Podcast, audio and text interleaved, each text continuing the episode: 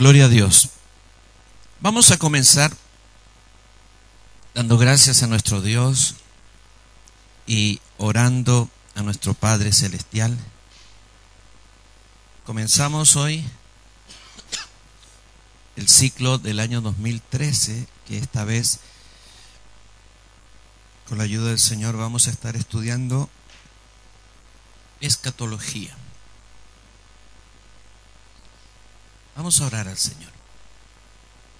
Padre, te damos infinitas gracias por tu amor inalterable para con nosotros. Podemos decir, Ebenecer, hasta aquí nos ayudó el Señor. Nos has bendecido, nos has cubierto, nos has ayudado de tantas maneras y llegamos a este día con nuestro corazón dispuesto para aprender, dispuesto para ser edificados, afirmados, enseñados y aún reprendidos y consolados. Gracias porque tu palabra hace todo eso y mucho más en nosotros. Pido una bendición sobre cada uno de los que aquí estamos y los que vienen hacia acá. Danos una unidad en nuestros pensamientos habla a través de la boca de cada uno con todo lo que vamos a compartir aquí y danos al terminar esta clase la, la bendición y la convicción de haber sido ministrados por ti, Señor. Espíritu Santo, tienes toda libertad para hablarnos, tienes toda libertad para trabajar en nosotros con tu palabra y con tu presencia. En el nombre del Señor Jesucristo. Amén. Amén.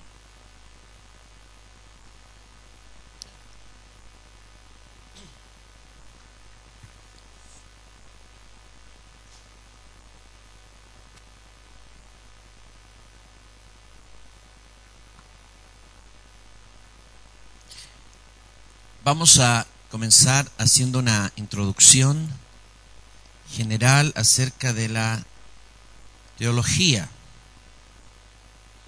antes de entrar propiamente en el estudio de la escatología. ¿Qué es teología para usted?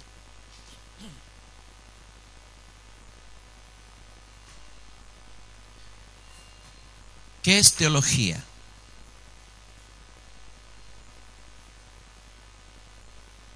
Hay que encender. El estudio de la palabra del Señor. El estudio de la palabra de Dios. ¿Sí? Gia. Gia es estudio. Y teo, Dios. Logia es estudio y teo, Dios. Eh, por significado, teología es el estudio de Dios. Pero se usa la palabra teología para referirse, buenas, para referirse al estudio de la Biblia y las enseñanzas de la Biblia. De manera que, bien, de manera que cuando vamos a abordar el tema de la teología, tenemos que entender la teología como más que el estudio de Dios mismo, el estudio de la doctrina cristiana. De la doctrina cristiana. Pero hay muchos enfoques de la teología y quiero mencionar las ramas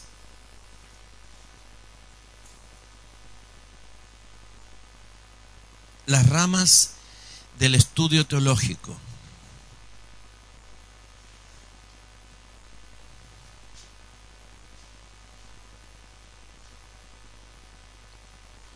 Entonces, tenemos, por ejemplo, la teología natural.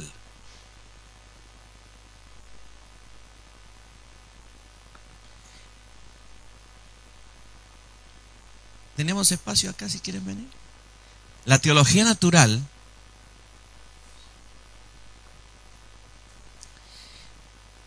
es el estudio de la deidad por medio de la revelación que ha hecho Dios acerca de sí mismo en su creación.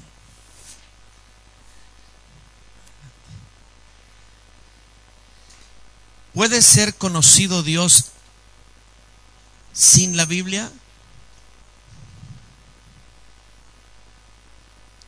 Si no existe la Biblia, ¿podemos conocer a Dios? ¿Eh? A través del Espíritu puede ser revelado. En el libro de Romanos, capítulo 1, versículo 19 y 20, dice, porque lo que de Dios se conoce, les es manifiesto, pues Dios se lo manifestó. Está hablando de los hombres, la ira de Dios contra los hombres malvados, ¿no es cierto? Y dice que Dios se le manifestó a los hombres determinadas cosas. Romanos estamos capítulo 1, versículo 19 y el 20 y 21. Porque las cosas invisibles de Él, su eterno poder y deidad, se hacen claramente visibles desde la creación del mundo, siendo entendidas por medio de las cosas hechas, de modo que no tienen excusa. Hay una revelación de Dios en la naturaleza. Cualquier persona que examine y observe la naturaleza va a conocer aspectos de Dios, de que hay un Dios, que es todopoderoso, que es sabio, que diseña, ¿sí? Y si estudia más profundamente va a entender los procesos de muerte, vida, juicio, hay muchas cosas que las personas pueden entender aún sin tener la Biblia. ¿Dónde están escritas esas cosas de Dios? En la naturaleza, en la creación, en la propia creación del hombre, en la propia conciencia de la persona. Entonces, a esto le llamamos revelación natural. Y hay una teología natural eh, que las personas que las personas, fíjate, todas las, las eh, todas las religiones primitivas se basan en esta teología natural. Ellos creen equivocadamente, por cierto, pero tienen un concepto de Dios, creen que Dios está allá arriba, en algún lugar, y que ha creado todas las cosas, como ellos no tienen un concepto claro de Dios, creen que hay varios dioses, algunos creen que hay un solo Dios, pero todo lo que ellos han aprendido de que Dios es juez y que castiga y que bendice y todas esas cosas que son la base de cualquier religión, ya sea elaborada como las religiones mundiales o primitiva como las religiones ancestrales o las que hay en las tribus en el África, en Asia, aquí mismo en América, todas ellas se han desarrollado a través de la revelación natural. A eso le llamamos teología natural. La teología cristiana no es teología natural, porque es parte de la revelación bíblica. Pero hay una teología natural, por eso está mencionada aquí. Esa teología natural depende obviamente de la revelación natural. Por lo tanto, tenemos que decir que hay una revelación natural y hay una revelación sobrenatural. Estamos hablando de la revelación de Dios, ¿no es cierto? De Él. La revelación natural genera una teología natural. La revelación sobrenatural genera una teología sobrenatural. En este caso, La revelación sobrenatural es la que Dios nos ha dado a través de la Biblia. Y nuestra teología no está establecida sobre lo que conocemos de Dios en la naturaleza, sino sobre lo que Dios reveló en su palabra. Amén. Bien,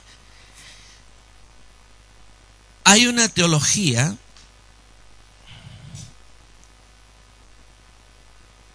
que llamamos teología exegética.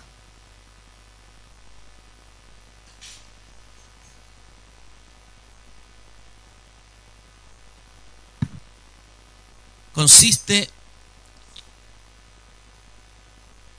en estudiar a los autores, su vida, su biografía, su historia, sus textos, todo lo que ellos han escrito, tratando de encontrar y de entender su pensamiento. Por ejemplo, cómo Pablo, qué clase de doctrina o qué clase de enseñanza o qué clase de teología tenía Pablo. Entonces, tú vas de lo general a lo específico. La palabra exégesis significa extraer. Cuando tú haces una exégesis, tú estás trabajando para extraer el significado del documento, de las cosas. La exégesis se hace no solamente de la Biblia, la exégesis se hace de cualquier literatura. Se hace una exégesis cuando haces un estudio minucioso para entender el significado profundo y completo de las cosas. Por ejemplo, tú lees,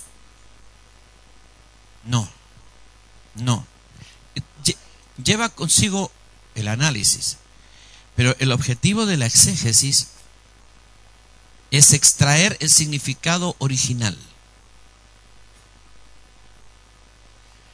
extraer el significado original. Cuando te dicen vamos a hacer un estudio exegético de este pasaje bíblico, entonces tú vas a estudiar el contexto del pasaje, puede ser el capítulo entero, dos o tres capítulos antes comienza la historia o, el contexto, vas a estudiar al escritor situado en el momento en que está escribiendo y a quienes le está escribiendo, vas a estudiar lo que significan las palabras en su idioma original? ¿Y cuál es el sentido que el escritor le dio al pasaje? ¿Qué es lo que quería decir realmente a los que estaban oyendo? Porque un pasaje hoy día puede significar para nosotros una cosa, pero para la gente que lo recibió en su tiempo significaba otra cosa. ¿No es cierto? Para eso eh, nosotros tendríamos que ir al original nuevamente para poder entender el, fondo, el trasfondo de lo que se escribió? Sí, la, para hacer un estudio exegético serio, eh, las personas tienen que ir a los idiomas originales. Tú puedes hacer un estudio bíblico sin nunca ir a la, al significado original de las palabras, al griego, al hebreo, al arameo. Pero tú no puedes hacer un estudio exegético si no vas al origen de las palabras, lo que las palabras significaban en el momento en que fueron escritas. Por ejemplo, ¿qué significa la palabra bautismo para usted?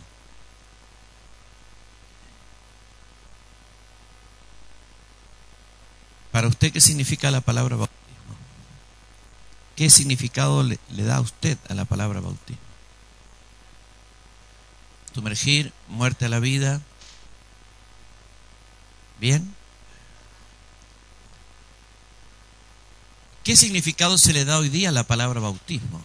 Cuando alguien dice, voy a ir al bautismo de tal persona. O tal persona se bautizó.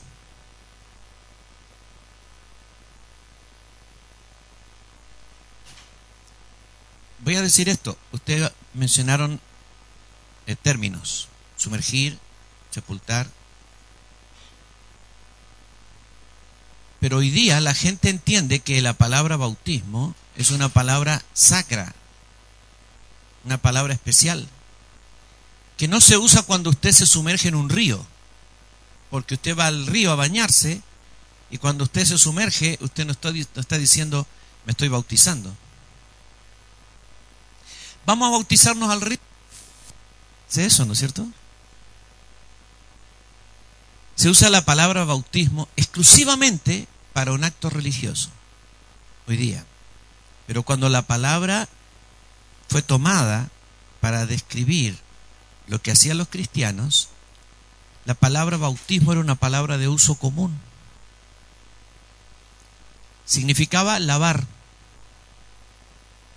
Entonces, los romanos, los griegos, los judíos que hablaban griego, todos, todos usaban la palabra bautismo para decir, voy a bautizar la, bautiza las tazas y déjalas bien limpias. ¿Sí? Eh, me voy a bautizar las manos porque me ensucié. Nosotros nos parece hasta gracioso hoy día, ¿no es cierto? Pero ese era el significado de la palabra cuando se escribió la Biblia. Y hoy día la palabra tiene otro significado. Y nosotros, para entender el significado de la Biblia, tenemos que hacer un poco de exégesis y entrar al significado original para entender lo que originalmente significaba y lo que quiso decir el que escribió. Si nosotros no vamos hacia atrás a hacer ese estudio exegético, vamos a tener conceptos seguramente distorsionados de lo que la Biblia realmente quiere enseñar. Es necesario ir más profundo. Entonces, la exégesis procura extraer el significado original. Y la teología exegética hace eso. en la teología exegética se profundiza, se va a los idiomas originales, estudia al autor, cada libro en particular y, qué es lo que el autor quiso decir, qué es lo que el escritor quiso decir, te vas eh, profundamente. Ahora, también tenemos otra rama del estudio teológico que es la teología histórica.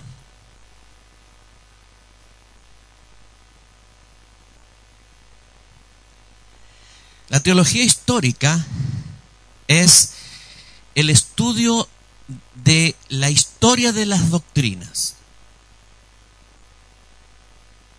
El estudio de la historia de las doctrinas. Usted debe saber que los cristianos, que lo que nosotros creemos hoy día acerca de todas las cosas que creemos, por ejemplo, acerca de Dios, acerca del Espíritu Santo, acerca de Jesucristo, acerca de la iglesia, acerca de la Santa Cena, acerca de lo que sea, lo que hoy creemos en el siglo XX, perdón, XXI, que en el tiempo, lo que creemos en el siglo XXI no es lo que la iglesia creía en otras etapas, en otros siglos. Hubo grandes contiendas dentro de la iglesia y se hicieron concilios para ponerse de acuerdo en cuanto a lo que la iglesia debía creer. Por mucho tiempo, por ejemplo, eh, se creía que grupos de la iglesia creían que Dios es una Trinidad, que son tres personas. Pero otros cristianos en otra parte del mundo, estoy hablando siglo segundo, siglo tercero, siglo cuarto, no creían que Dios era tres personas, sino una persona manifestada de tres maneras distintas. A eso se le llama el modalismo. Entonces, unos creían que había tres personas, otros creían que había tres modos. Y aún otros creían que la Trinidad no era eh, igual en cuanto a las tres personas, sino que el Padre era Dios, el Hijo era la primera creación de Dios y el Espíritu Santo era una fuerza impersonal, el poder de Dios. ¿Qué es lo que hoy día creen los testigos de Jehová? Cuando tú miras las sectas del día de hoy, ¿no es cierto? Todas ellas son un reflejo de doctrinas que se vienen discutiendo en la vida de la iglesia desde los primeros siglos. Cuando le haces un seguimiento a cualquier doctrina, por ejemplo, vamos a hablar de la doctrina del Espíritu Santo. La teología histórica que hace parte desde lo que creía Jesús acerca del Espíritu Santo, lo que creyeron los apóstoles, lo que creyó la iglesia del siglo I, del siglo II, del siglo III, del siglo IV, va a pasar ese estudio por todos los, eh, concilios de la iglesia donde se hicieron determinaciones sobre la doctrina del Espíritu Santo, va a pasar por los reformadores, por el tiempo de Wesley, por el movimiento pentecostal y por el movimiento neopentecostal hasta hoy. Es todo un seguimiento de la historia de cada doctrina. Hay historia, hay dos mil años de historia detrás de lo que creemos. Y nosotros generalmente lo ignoramos. Déjeme contarle algo, por ejemplo. Los primeros cristianos creían que la persona debía bautizarse en el momento que estaba creyendo. Eso es lo que se practicaba. Una persona creía y en el acto era bautizada. Ellos tenían una urgencia de bautizar a la gente. No era optativo, no era, si lo siento, no era que vamos a hacer un día de bautismo en algún lugar. ¿No es cierto? No. Ellos bautizaban en el momento, en el momento de la, de la fe. La iglesia creyó eso por 1800 años. Por 1800 años se bautizaba la gente en el momento que creían. Después también bautizaban a los niños. Y cuando la gente era bautizada cuando niño, todos pensaban que ya no necesitaba otro bautismo. Y hay una deformación que ocurrió, ¿no es cierto?, dentro de la Iglesia Católica. Pero cuando iba alguien a evangelizar a un lugar donde no había cristianos y la gente creía, en el acto los bautizaban. Entonces, cuando se daba un informe de eso, decía la persona, cristianizamos a tres mil personas. ¿Qué significaba cristianizamos a tres mil personas? Bautizamos tres mil personas. ¿Cuándo es que se dividió el bautismo, eh, el acto, en me convierto hoy día y me bautizo después? En el 1800 ocurrió en los Estados Unidos. Los evangelistas norteamericanos que predicaban, hacían campañas masivas, ellos eh, hacían la campaña y durante toda la campaña ellos hacían la profesión de fe. Venga y vamos a hacer profesión de fe. Y al final de la campaña vamos a bautizar. Entonces la gente eh, se entregaba el primer día de la campaña, levantando la mano, haciendo una oración, todo el proceso que se hace ahora en las cruzadas. Segundo día, tercer día, la campaña terminó diez días después y en el décimo día el evangelista llevaba a todos al río o hacían el acto del bautismo, toda la gente junta. Eso fue una invención de los evangelistas norteamericanos. Pero hoy día es doctrina de la iglesia. Entonces, si tú estudias este asunto de cuándo hay que bautizar desde los libros de teología que tú tienes ahora o desde los libros cristianos, nunca vas a entender que estamos viviendo una deformación y que no es la enseñanza original. La teología histórica te lleva a buscar desde el inicio y toda la evolución. Vale la pena hacer este estudio. Amén. Después hay una tercera rama de la teología, que es la teología dogmática.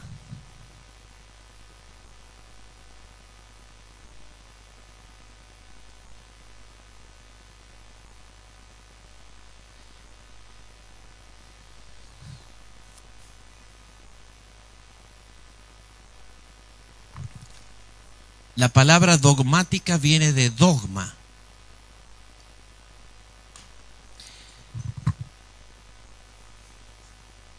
Tenemos que diferenciar doctrina y dogma. La palabra doctrina significa simplemente enseñanza.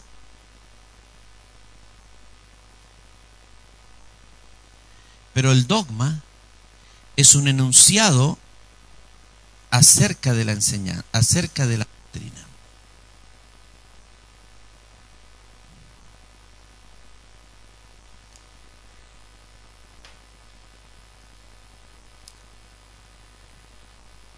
La Biblia dice que retengan la sana doctrina, ¿no es cierto?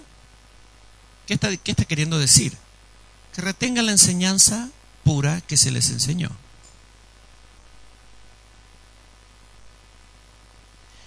¿Cuál es la enseñanza? Cualquier enseñanza bíblica. A eso se le llama doctrina, la doctrina. Ahora, cada iglesia que se ha ido formando en el tiempo, desde la iglesia católica, las iglesias protestantes, luego las iglesias evangélicas, etcétera, desarrollan lo que se llama una confesión de fe. ¿Qué creemos? Creemos, uno, en la inspiración verbal de la Biblia. Creemos que hay un Dios existente en tres personas. Creemos que hay una resurrección de los muertos. Esos enunciados, esas confesiones, hay un estudio de esas, de esas confesiones en profundizar el dogma. Esos son los dogmas de la iglesia. Los enunciados que hace la iglesia acerca de las doctrinas que cree. La lista de doctrinas, esos son sus dogmas. La doctrina en sí es toda la enseñanza bíblica, pero el dogma define alguna enseñanza bíblica en particular. Entonces se habla de los dogmas de la Iglesia Católica, que son los enunciados, las definiciones que la Iglesia Católica ha hecho acerca de todas las enseñanzas o de cada enseñanza. Cuando haces una un dogma puede estar lejos y de hecho la mayoría de los dogmas de la Iglesia Católica fueron conclusiones que se tomaron en los grandes concilios de la Iglesia Católica. ¿Cómo se tomaron esas decisiones? Por lo general, por votación un grupo, por ejemplo, la iglesia, el grupo de, la iglesia de África creía cierta cosa y los de Roma creían otra cosa y los de Jerusalén creían otra cosa. Entonces se juntaron en un concilio, los concilios duraban a veces años. Se juntaron en un concilio, discutieron, etcétera. ¿Quién ganó o qué propuesta ganó? La que llevó más gente. Así es que muchas veces esos dogmas o enunciados fueron el resultado de una democracia y no de una teocracia.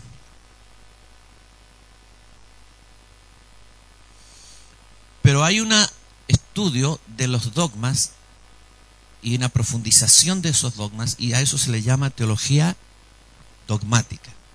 Estoy mencionando todo esto porque con toda esta terminología ustedes se van a ir encontrando. Cada vez que leemos nosotros, mientras más profundo vamos en el estudio de la palabra de Dios, nos vamos encontrando con estas cosas y es importante que sepamos de qué se está hablando. Luego está la teología moral.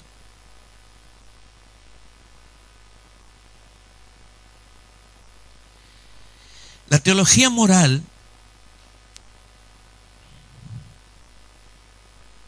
estudia el comportamiento y la conducta del hombre en relación con lo que Dios ha determinado que el hombre haga. La teología moral estudia la conducta del hombre en base a los mandamientos que Dios ha hecho acerca de la conducta o lo que Dios quiere que el hombre haga. se le llama también ética.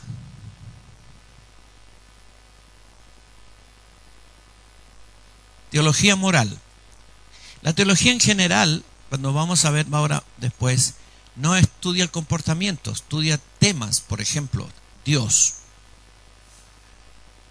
Hay libros completos acerca de Dios, así de 300, 400 páginas acerca de la Trinidad, y tú lo lees de punta a cabo y no encuentras una, una insinuación de cómo debes comportarte en la vida, porque se está estudiando a Dios. Un estudio sobre la eclesiología, que es el estudio de la iglesia. Te enseña todo lo que la iglesia es en el plan de Dios, las figuras de la iglesia, las funciones de la iglesia, los ministerios de la iglesia, etcétera, pero no estudia moral. Cuando hablamos de teología moral estamos hablando de ética y comportamiento. Esta clase de teología en especial se dedica a estudiar el comportamiento humano en todas sus esferas, desde el punto de vista de Dios, desde el punto de vista de los principios bíblicos. principios bíblicos, sí. Sí, principios bíblicos.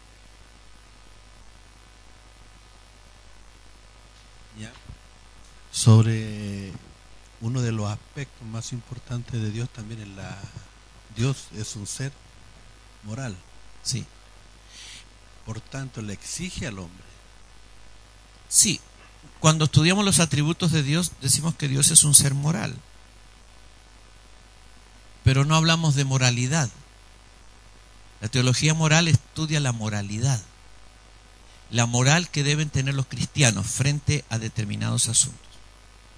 Ahora, en la teología moral hay eh, posiciones dispares, porque algunos teólogos que escriben teología moral lo escriben desde el punto de vista del Antiguo Testamento, desde el punto de vista de la ley, y en la ley hay una moral. Y en la gracia hay otra moral. En la ley una mujer que está en su periodo menstrual no puede entrar al santuario. No puede ir ni siquiera al atrio.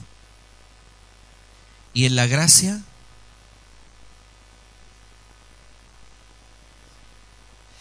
en la ley si tú comes cerdo, abominaste, hiciste un pecado abominable. En la gracia, si te comes una, un costillar de cerdo, lo bendices y le das gracias a Dios. Entonces, la moral del antiguo pacto es una y la moral del nuevo pacto es otra. En el antiguo pacto, grandes hombres de Dios tuvieron varias mujeres.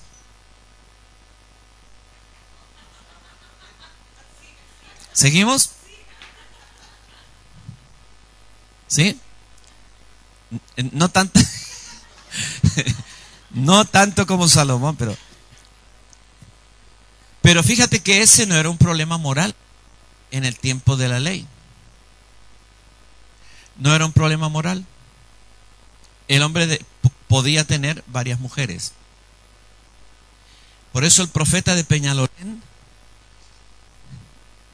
eh, tiene una moral, una teología moral antiguo testamentaria. Él dice, está en la Biblia. Y está en la Biblia, ¿no? Claro. Pero esa teología es del antiguo pacto. Cuando hablamos de teología moral o de ética, siempre tenemos que tener bien claro cuál es la ética requerida en el nuevo pacto.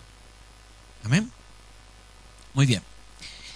Después tenemos la teología bíblica.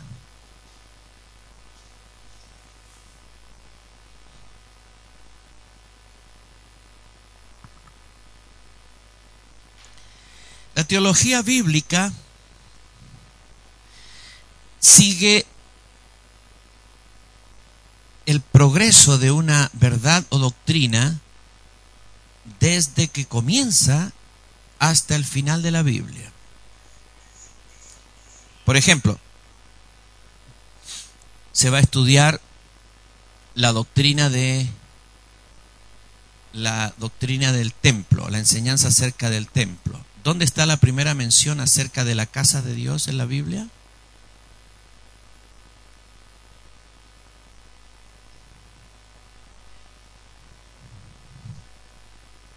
¿Dónde está la primera mención acerca de la casa de Dios en la Biblia? Génesis. No, Abraham no. Eh, no. Antes de Moisés. Y después de Abraham. Jacob dijo, esto es casa de Dios. Ahí comienza la historia de la casa de Dios entre los hombres. ¿Dónde termina? Apocalipsis, la nueva Jerusalén, el templo de Dios. Entonces tú vas a hacer un, un estudio teológico, bíblico, y vas a empezar y vas a pasar por todos los libros, cada libro lo que va enseñando y agregando acerca de el tema de la casa de Dios hasta llegar a Apocalipsis.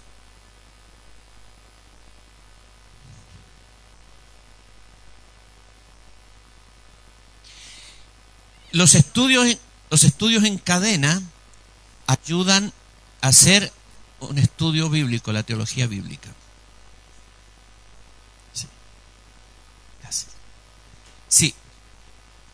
Eh, voy a decir que hacemos toda esta esta, este, ramas de la teología de alguna manera lo hacemos todos en determinados momentos, de acuerdo a la temática, lo que estamos estudiando. Pero en general, estas últimas dos que vamos a ver ahora, eh, y quizás estas últimas tres, son las que regularmente trabajamos los cristianos y los que estudiamos y enseñamos la palabra. La teología bíblica puede tomar, por ejemplo, la enseñanza del Nuevo Testamento acerca de los diezmos. Y tú haces un estudio profundo desde los evangelios hasta el Apocalipsis buscando la enseñanza del Nuevo Testamento acerca de los diezmos. ¿Qué estás haciendo? Teología bíblica porque estás estudiando, ¿no es cierto?, toda la escritura. Puedes, puedes tomar el Nuevo Testamento, puedes tomar una sección de la Biblia, por ejemplo, las epístolas paulinas. La enseñanza de las epístolas paulinas acerca de la segunda venida de Jesús. Y haces un estudio intenso y extenso acerca de la enseñanza paulina sobre el Nuevo Testamento, sobre la venida del Señor. Entonces, a esto se le llama teología bíblica. Y el último, la última rama, es la teología sistemática.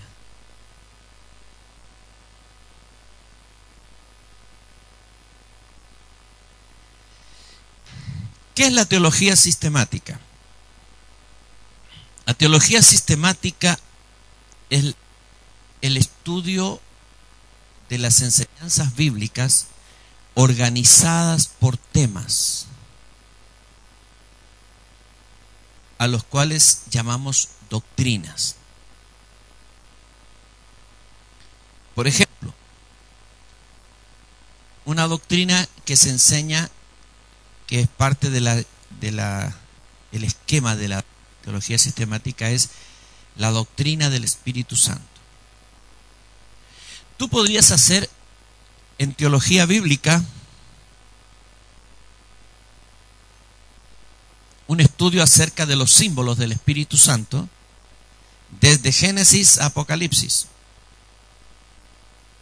¿De qué manera el Espíritu Santo ha sido simbolizado? Mencionemos algunas. Símbolos del Espíritu Santo la zarza, el aceite, la paloma, el fuego el agua, el viento, ¿no es cierto? Bien. Y podemos hacer un estudio de los símbolos del Espíritu Santo, hacer un seguimiento hasta...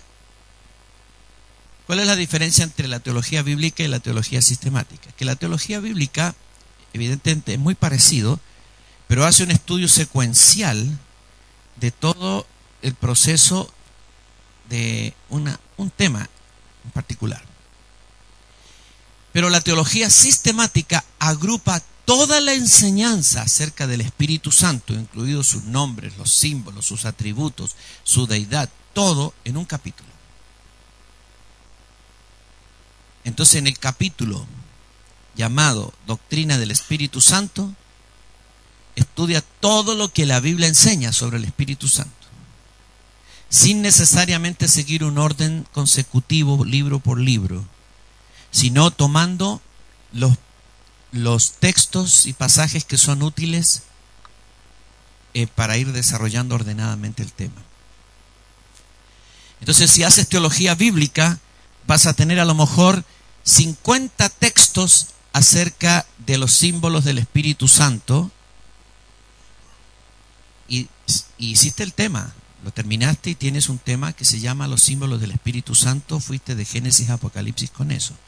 Pero cuando haces teología sistemática, solo tomas algunos textos porque la doctrina de los símbolos del Espíritu Santo es un aspecto de la gran doctrina llamada el Espíritu Santo. Hay al menos 11 ramas o divisiones de la teología sistemática. Todo esto que ya vamos a entender por qué estamos hablando de esto.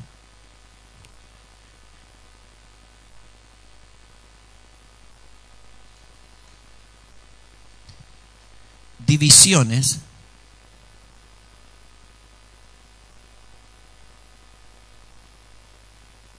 de la teología sistemática.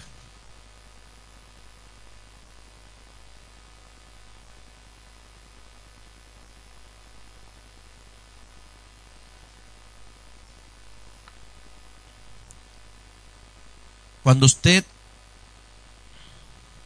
tiene en sus manos su libro de teología sistemática, se va a encontrar con todas estas divisiones o varias de ellas. Por ejemplo, teología propia, que estudia la doctrina de Dios.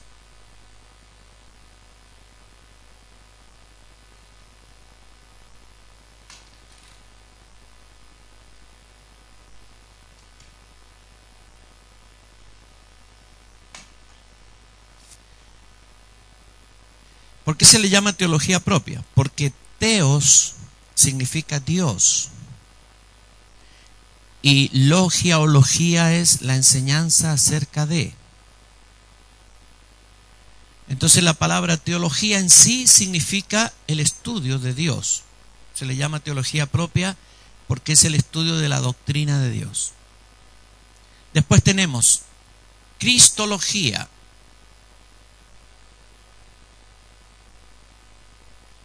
doctrina de Cristo.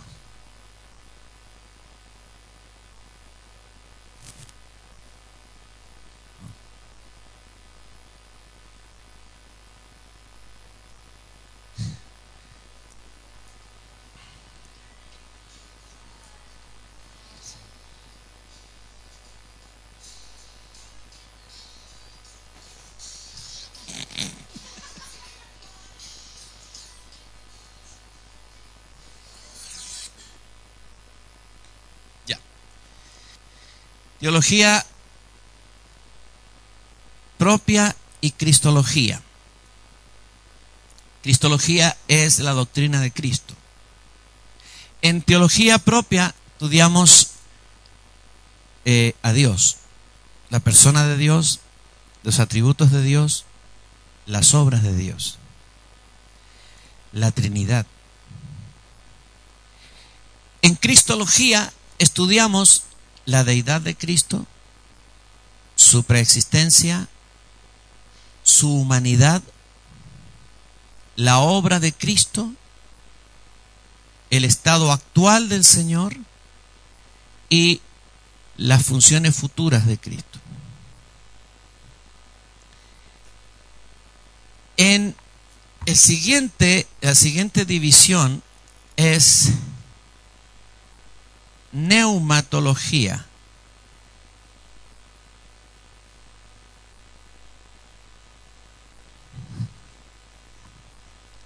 Neumatología. Esta es la doctrina del Espíritu Santo.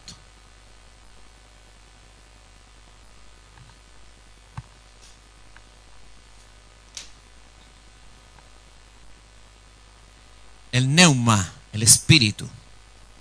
¿Sí? Después tenemos la siguiente doctrina que es antropología. Doctrina del hombre.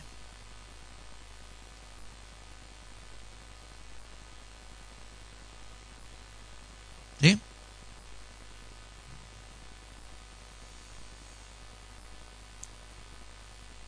Después tenemos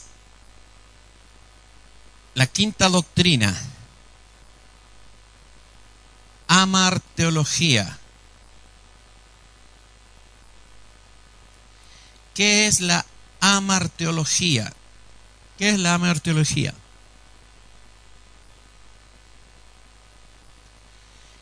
Esta es la doctrina del pecado.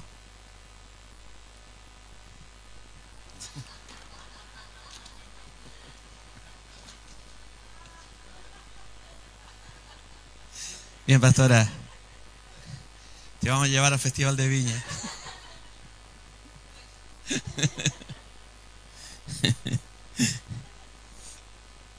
ok. La amarteología. Después tenemos las seis. Soteriología.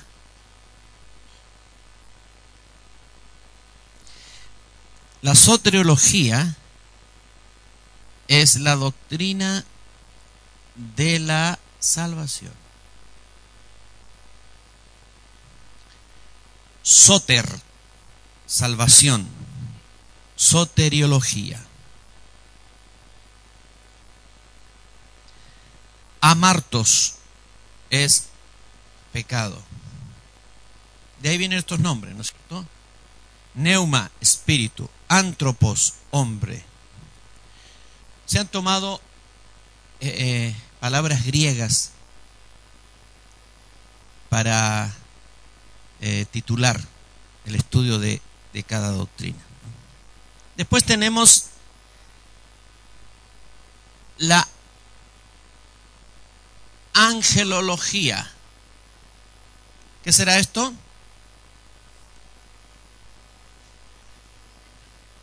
Doctrina de los ángeles.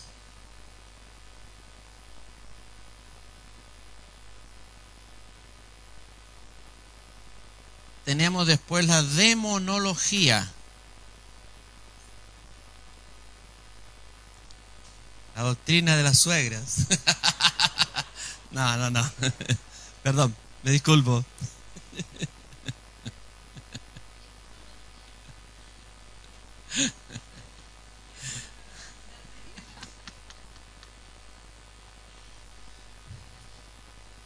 No, ah, eh, la, la, mía está en el en el punto 7.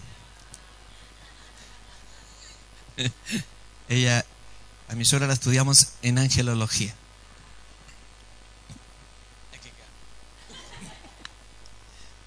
Muy bien. Después tenemos la eclesiología. ¿Qué es? De la eclesia o de la eclesía. Doctrina de la iglesia. Y por último, sí, no, falta una. ¿Cuál me falta? Ah, me falta la bibliología. En realidad la bibliología va por aquí por el 3, el 4.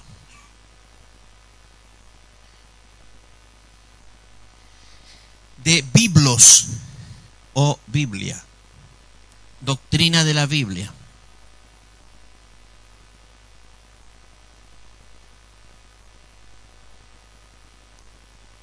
Y el 11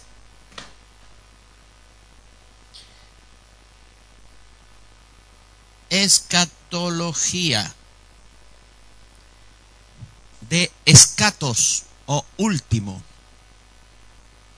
que es el estudio de las cosas postreras. La doctrina de las cosas postreras. Esas son las divisiones de la teología sistemática.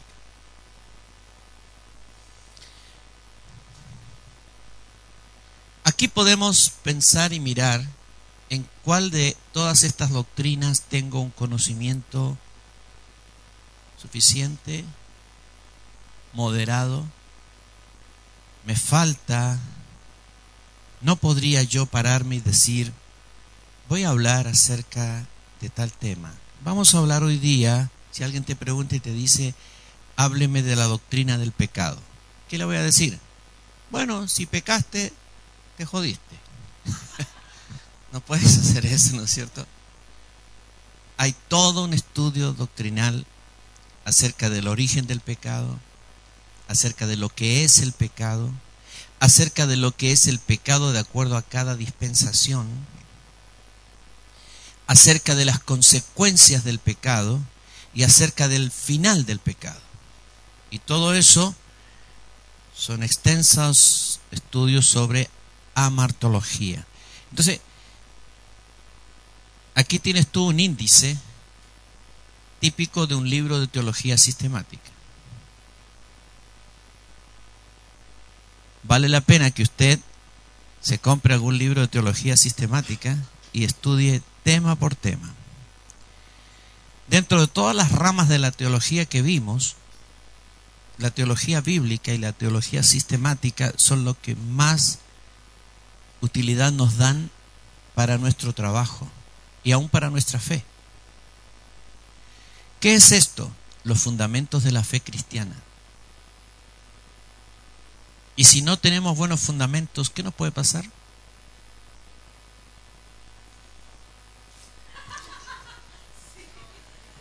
En el terremoto la casa se va a caer.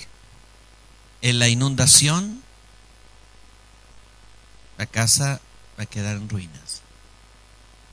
Tenemos que tener fundamentos y estos son fundamentos fundamentos. Cada doctrina en sí es un estudio profundo, intenso, sobre lo que la Biblia enseña acerca de estas cosas. Si usted tiene esto y lo tiene claro, va a tener la columna vertebral de la fe cristiana.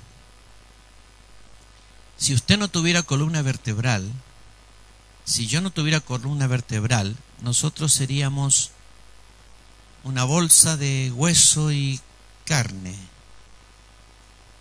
amorfos. Pero la columna vertebral es la que nos da esta figura, ¿ve? ¿Eh? Gracias a Dios por la columna vertebral. ¿Cuánto le dan gracias al Señor? no es la calumnia vertebral, sino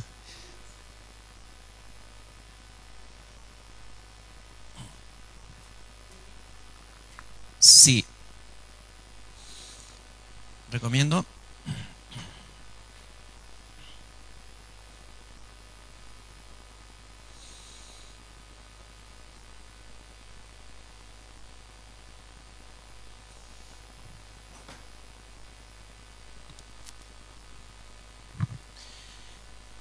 Uno. Teología bíblica y sistemática de Meyer Pirman. Se escribe M-Y-E-R Meyer Pirman. 2. Teología sistemática de Francis Schaeffer.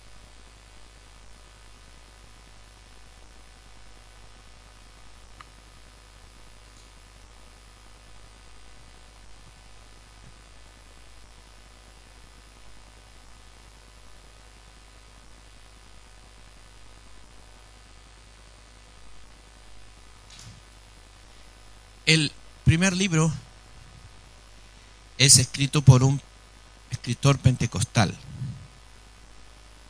Eh, pentecostal en cuanto a que cree fervientemente en, en la plenitud del Espíritu Santo, en las sanidades y todo eso. Por eso quizás sea más recomendable el primer libro porque tiene un capítulo sobre sanidad divina. Y tiene un énfasis también sobre la vida del Espíritu. Este otro libro también es muy bueno, el escritor es muy, muy bueno, pero es un escritor de una línea no pentecostal. No ataca la experiencia pentecostal, simplemente la ignora. Pero ambos son buenos, buenos escritores.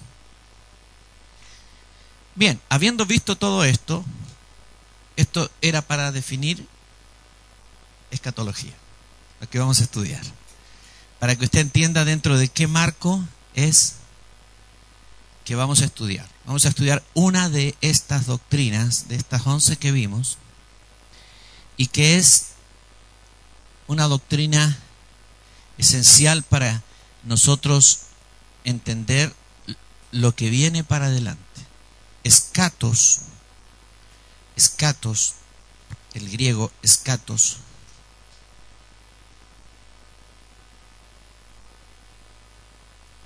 significa último. Entonces la, escatología estudia las últimas cosas.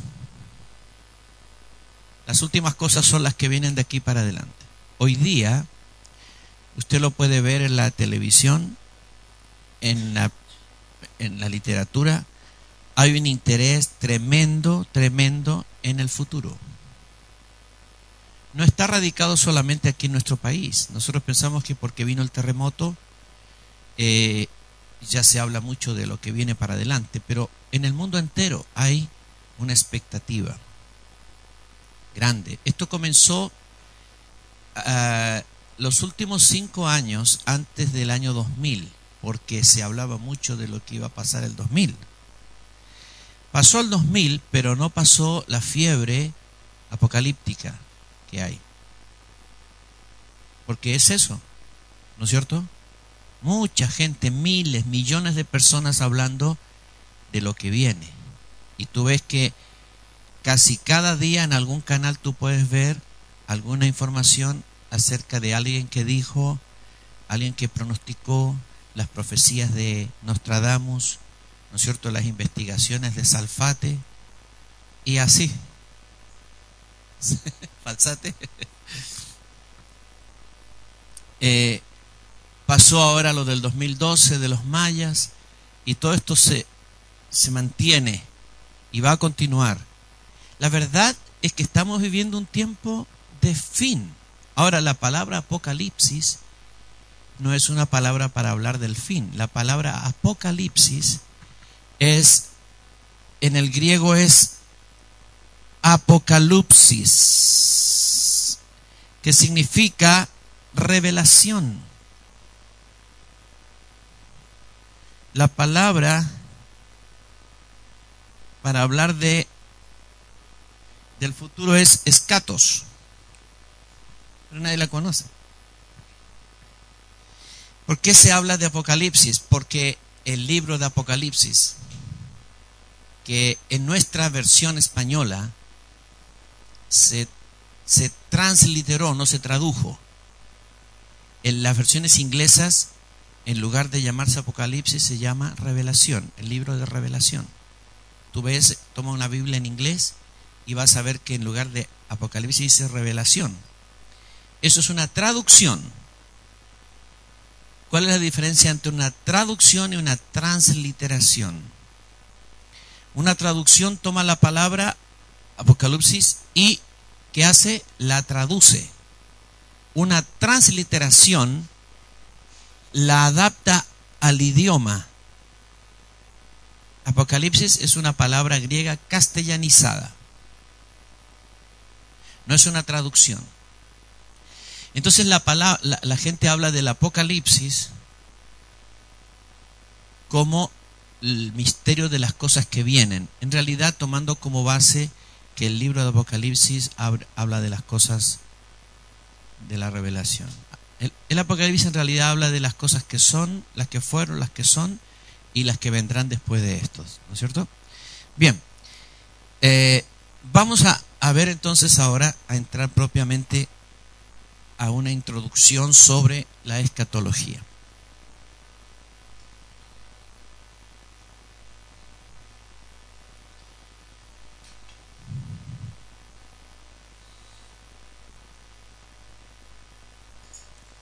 Necesito eso.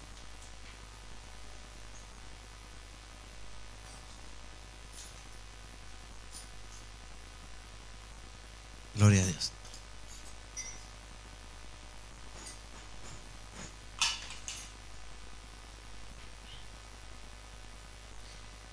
Antes de entrar propiamente a estudiar escatología, necesitamos sentar ciertas bases ciertos principios revelados en la palabra que debemos tener claros para no enredarnos en el estudio de la escatología. Hay mucha gente que lee el libro de Apocalipsis y entiende y no entiende. Y a veces es más lo que no entiende que lo que entiende. ¿No es cierto? Apocalipsis es un libro cortito, pero te da tremenda información, cualquier cantidad de información de las cosas que sucederán. Pero a veces tú no sabes si lo que le está diciendo te va a suceder a ti como iglesia o es para el pueblo judío o todas esas cosas, ¿no es cierto?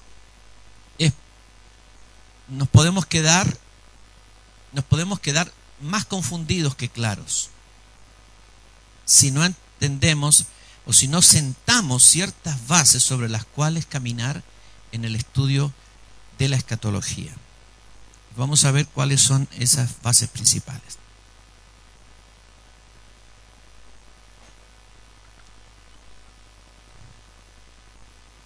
Vamos a poner como título Bases imprescindibles para el estudio escatológico.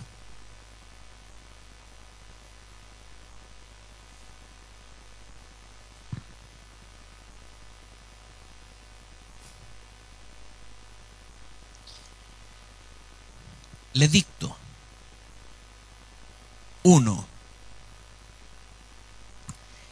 El entendimiento de que Dios tiene un plan maestro operando en el mundo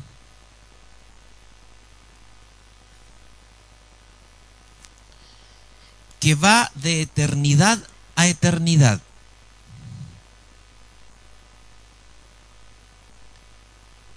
Y que tiene que ver con sus escogidos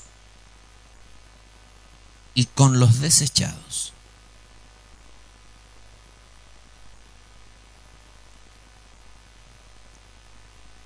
Un plan maestro que va de eternidad a eternidad y que tiene que ver con sus escogidos y con los desechados.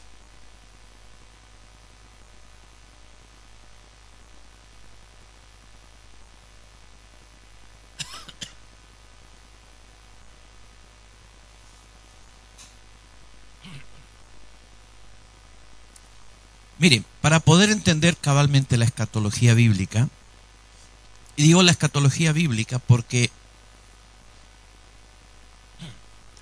los budistas tienen su propia escatología, los hinduistas tienen su escatología, el islamismo tiene su escatología, cada religión tiene su escatología. Hablamos de escatología bíblica. Amén. Para entender cabalmente la escatología bíblica, necesitamos entender el plan macro de Dios,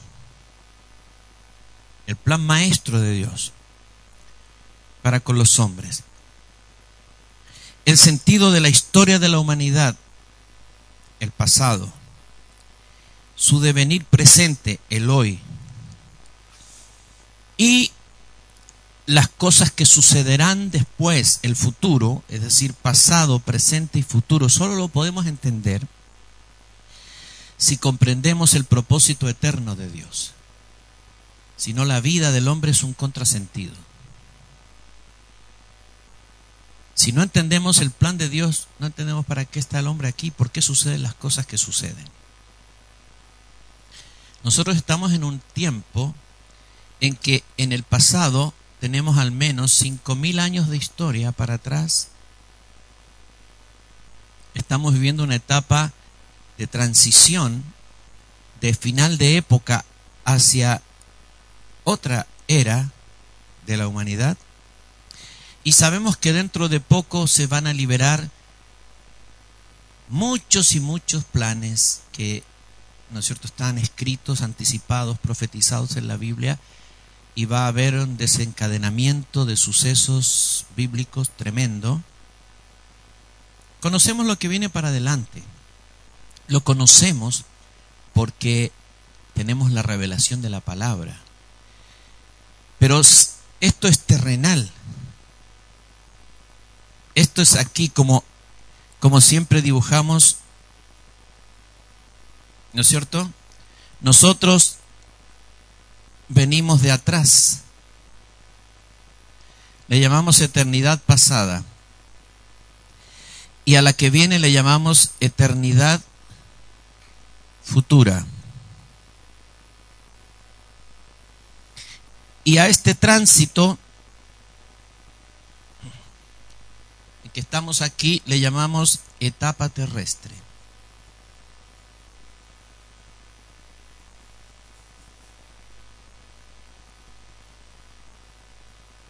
La etapa terrestre del hombre,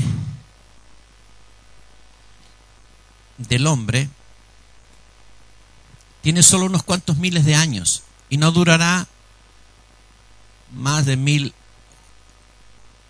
y un poquito más, si es que el milenio todavía no comienza. No durará más de mil y tantos años de aquí para adelante. Y entonces terminará todo y cielos nuevos y tierras nuevas serán creados. Por lo tanto, la etapa terrestre del hombre, con todo, tendrá siete mil años. La eternidad pasada son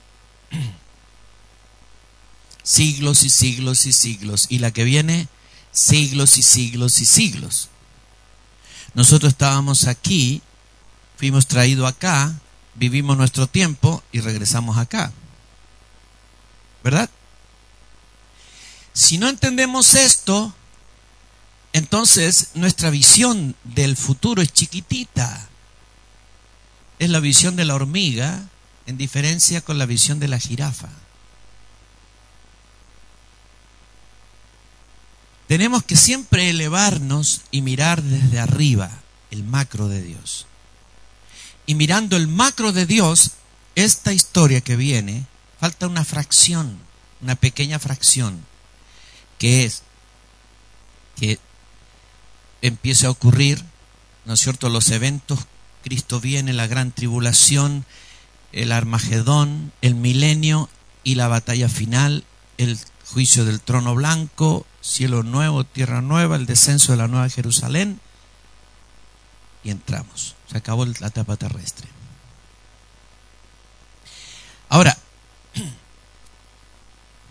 esta es la primera cosa que tenemos que entender. Que nosotros si nosotros hubiéramos comenzado a existir aquí, en la tierra, no antes, sino aquí, y tuviéramos una visión sin esperanza de futuro, entonces viviríamos el acontecimiento del ayer como recuerdo y el de hoy como vivencia y el de mañana como una expectativa incierta. Pero nosotros venimos de acá y vamos para allá. Amén. Venimos de la eternidad pasada antes que el mundo fuese establecido y vamos para reinar con el Señor por todos los ayones, por todas las edades. Amén. Bien, la escatología entonces que estudiamos, porque vamos a hablar de la etapa futura, pero vamos a hablar principalmente del desenlace que viene ahora con la humanidad, con la iglesia, con Israel, etc. Importante tener entonces aquí dentro esa visión macro.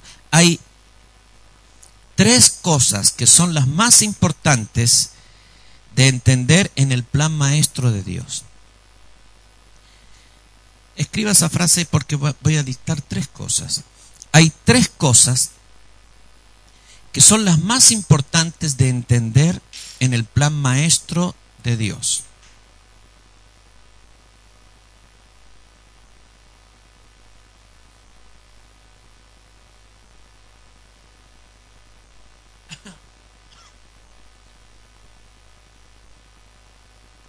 Primero, la relación de Dios con sus escogidos, coma, su propósito para ellos,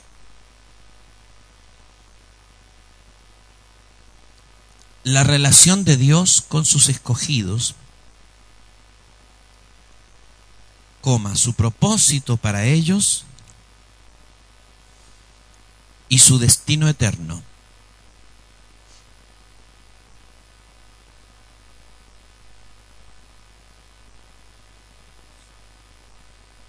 ¿Qué clase de relación tiene Dios con los escogidos? ¿Cuál es el propósito con los escogidos? El propósito terrenal, terrestre aquí, y cuál es su destino eterno. ¿Tiene claro eso? Bien. Hay tres cosas que son las que tenemos que tener claro, clarísimas, en cuanto al plan maestro de Dios. La segunda es la relación de Dios con los hombres desechados,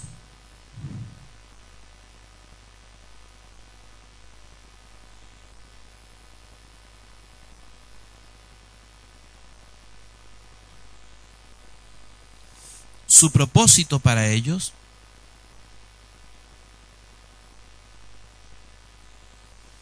y su destino eterno.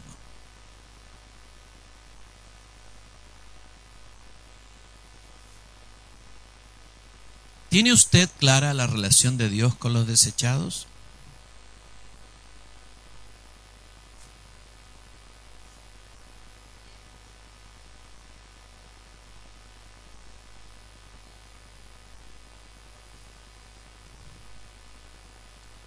¿Qué relación tiene Dios con los escogidos? Nos hemos especializado en eso, en saberlo, porque somos parte de ese grupo.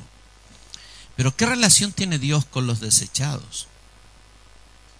Con los musulmanes, con los animistas, con toda la gente que nunca, nunca conocerá a Cristo, con los que no van a ser salvos. ¿Qué relación tiene Dios con ellos? Hoy, en esta etapa terrestre, hoy. Mira, pistas. El Padre hace salir su sol y hace llover sobre justos e injustos. Hay una relación. ¿Sí? Tiempo y oportunidad acontecen a todos. ¿Sí?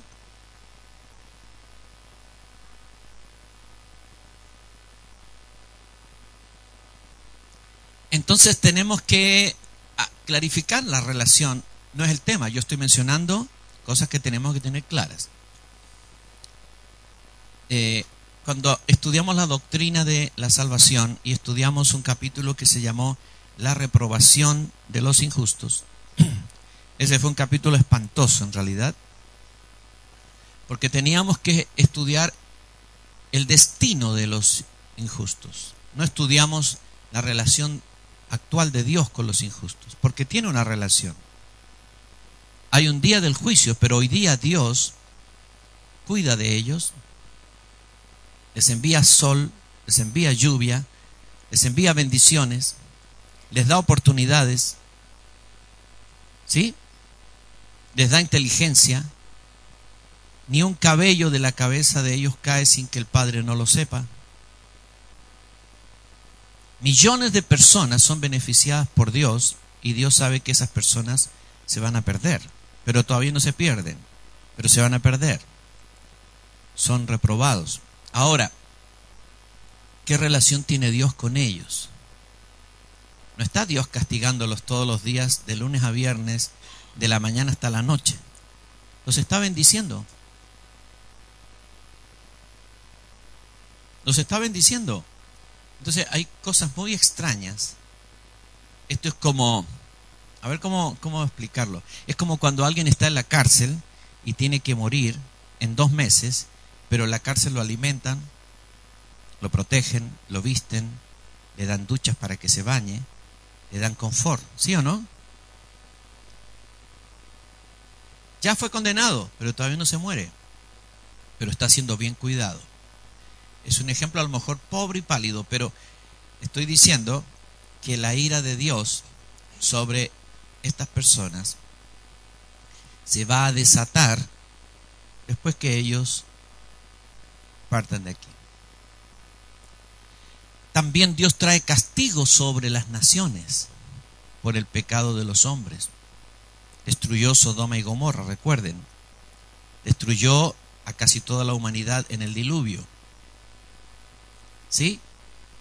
Envía terremotos, tsunamis, tragedias, tremendas cosas, catástrofes económicas, guerras, cuántas cosas que desde el punto de vista de la Biblia no son circunstancias o no son solamente el desenlace de procesos humanos, sino la intervención divina trayendo castigo. ¿Sí? Nosotros debiéramos tener una visión bíblica sobre la realidad. El periodista te da la, te da la noticia, pero tú la tienes que interpretar bíblicamente. El periodista te, te da el hecho, tú le tienes que dar el significado al hecho. ¿Entiende? Amén. Entonces tenemos que tener una visión para entender el plan de Dios. Con los reprobados tenemos que tener una visión de cuál es la relación de Dios con ellos hoy cuál es el propósito de Dios con ellos y cuál es su destino. Y en tercer lugar, la relación de Dios con sus enemigos angelicales.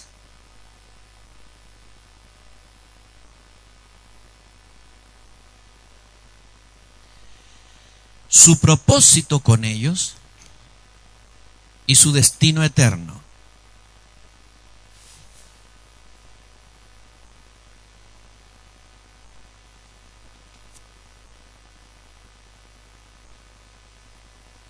¿Qué relación tiene Dios con los ángeles rebeldes? ¿Podría destruirlos en un segundo? No lo hace. ¿Tiene relación con ellos? ¿O no tiene ninguna relación? ¿Tiene relación? Parece ser que hay ciertas cosas que ellos pueden hacer y tener una relación con Dios, en un sentido. Eh, Satanás fue a pedir a Job. Jesús le dijo a Pedro, Satanás te ha pedido para zarandearte como a trigo.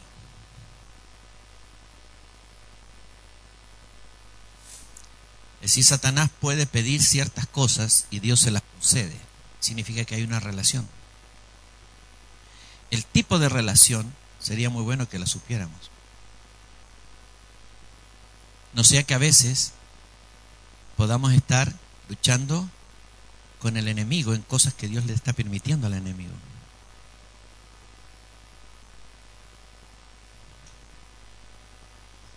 Bien.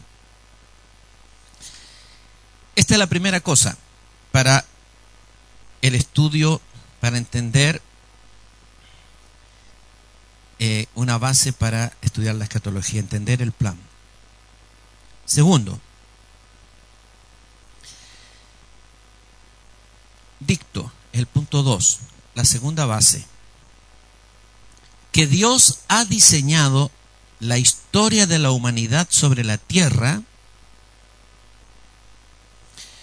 que Dios ha diseñado la historia de la humanidad sobre la tierra en épocas o dispensaciones.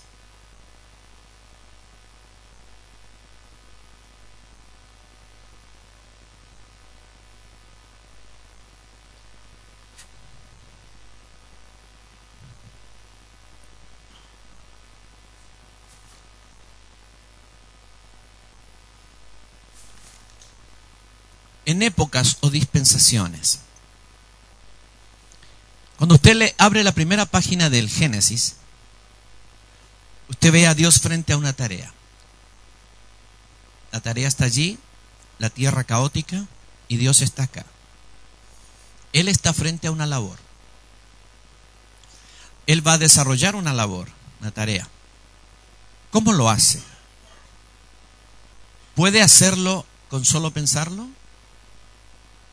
Puede transformar ese planeta caótico con solo dar una palabra, decir que se transforme todo. ¿Puede hacerlo? Pero no lo hace. ¿Cómo lo hace? En etapas. Etapa 1, la luz y la separación de la luz y las tinieblas.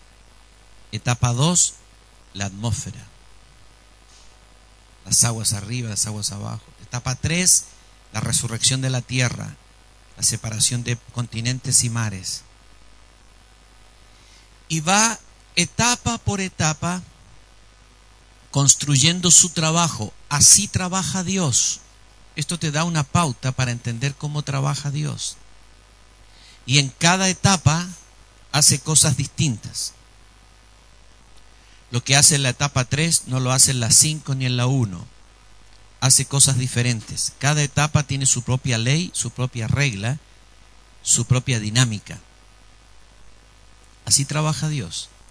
En la vida suya trabaja igual, va por etapas. Usted puede decir, Señor, sácame de una vez todos los pecados, toda la carnalidad, todos mis problemas, yo quiero ser puro, puro, puro en tu nombre. Amén. Ya estoy, estoy listo. ¿Es así o no? Por etapas. El Señor le dijo a Josué, cuando entren a poseer la tierra, no la poseerán toda de golpe, de una vez. Irán poco a poco. Así trabaja Dios. Y en la historia de la humanidad, Dios estableció siete etapas generales para el toda la historia del hombre sobre la tierra. La primera etapa es la inocencia, la etapa de la inocencia en el jardín del Edén, ¿no es cierto? Esto ocurrió en el Edén.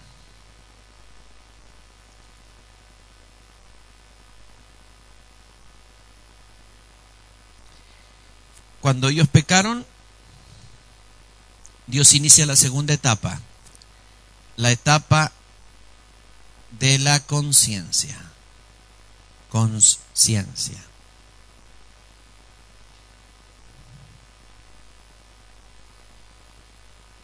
La conciencia. ¿Qué significa conciencia?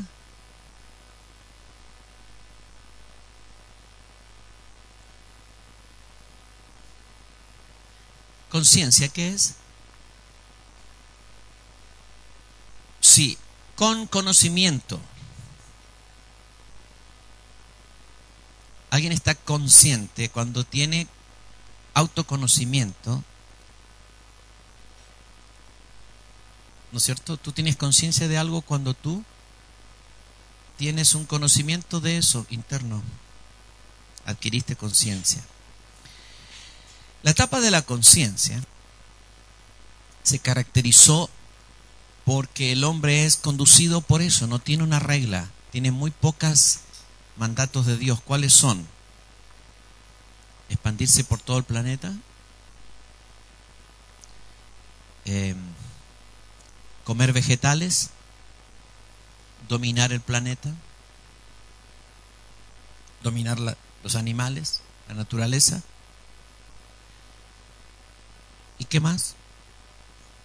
Procrear, fructificarse, multiplicarse,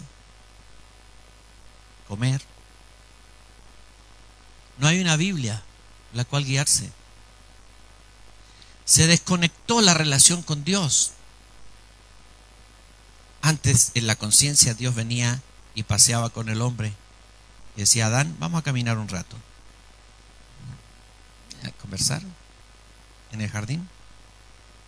Se cortó eso. El hombre no tiene nada. Tiene intuición y conciencia. Intuición es una facultad de su espíritu para percibir qué está bien y qué está mal. Y la conciencia, que es el juez interior, que le dictamina y dice bien, mal. Pecaste, debe ser castigado. Hiciste bien, debe ser aplaudido.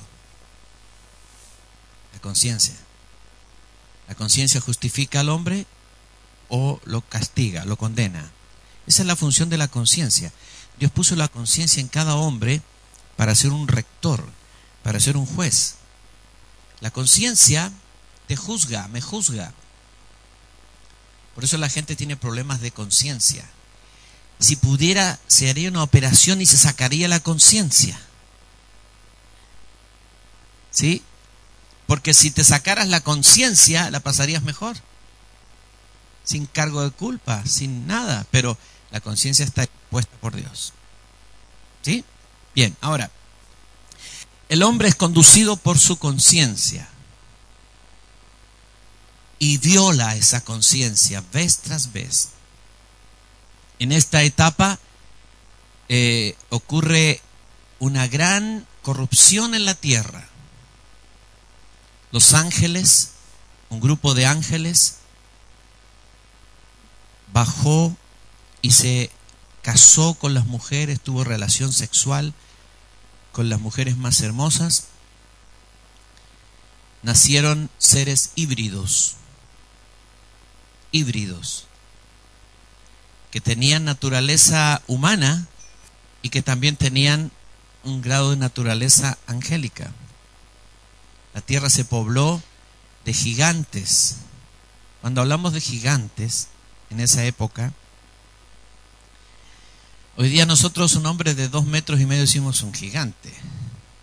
Un día yo estaba en Nueva York eh, llamando por teléfono, fui a una cabina y paré la cabina para llamar por teléfono. Habían varias cabinas. Al lado mío se paró una persona Dos hombres, uno a cada lado.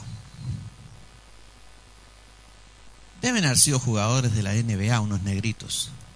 Por lo menos dos metros veinte cada uno. Y yo me sentí al lado de ellos. ¡Una cucaracha!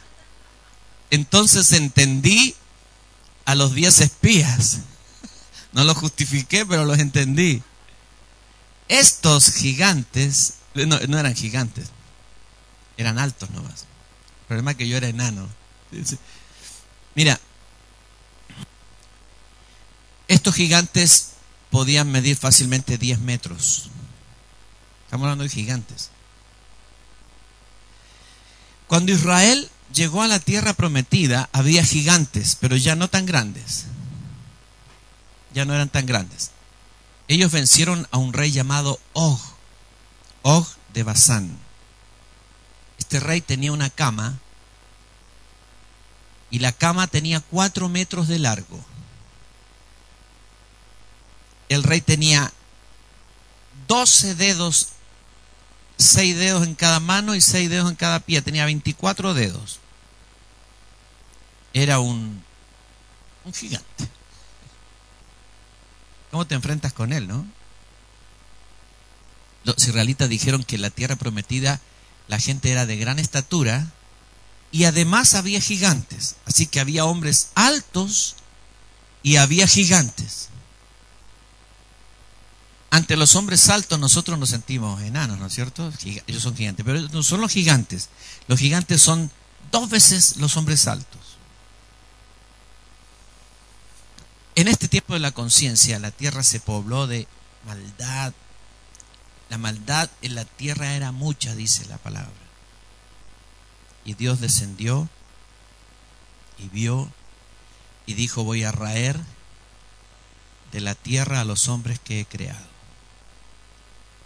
Pero Noé halló gracia. Conoce el pasaje, ¿verdad? Viene el diluvio y termina la dispensación de la conciencia. Entonces, viene la tercera dispensación, que es la dispensación del gobierno humano. ¿Por qué se le llama dispensación del gobierno humano?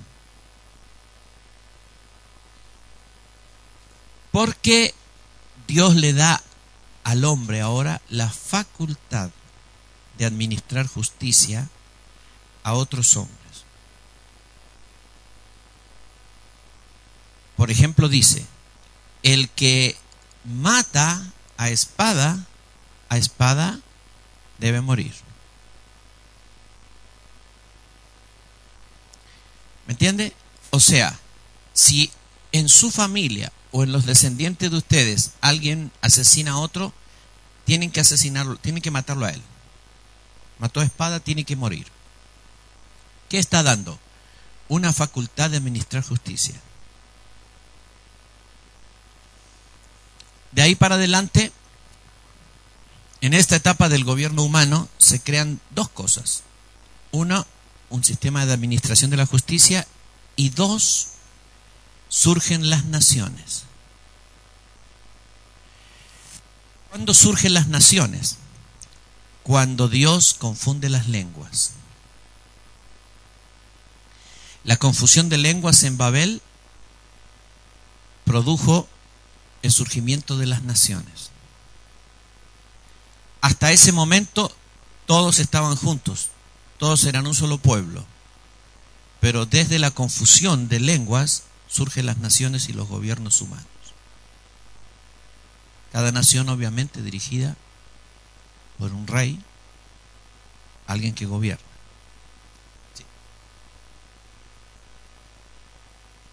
¿Es verdad que existe la posibilidad de que ese día hayan surgido las razas como los africanos, los japoneses, y se haya transformado el cuerpo aparte? Es como una teoría que hay, me parece que lo escuché de usted una vez. ¿Existe esa posibilidad? Porque si eran un solo pueblo, ¿cómo si estaban todos juntos? Habían de diferentes colores, razas, ¿sí? ¿Puede haber sido juntamente con las lenguas que hayan podido cambiar físicamente? Mira, es un misterio, es un gran misterio el tema de las razas. ¿Eh?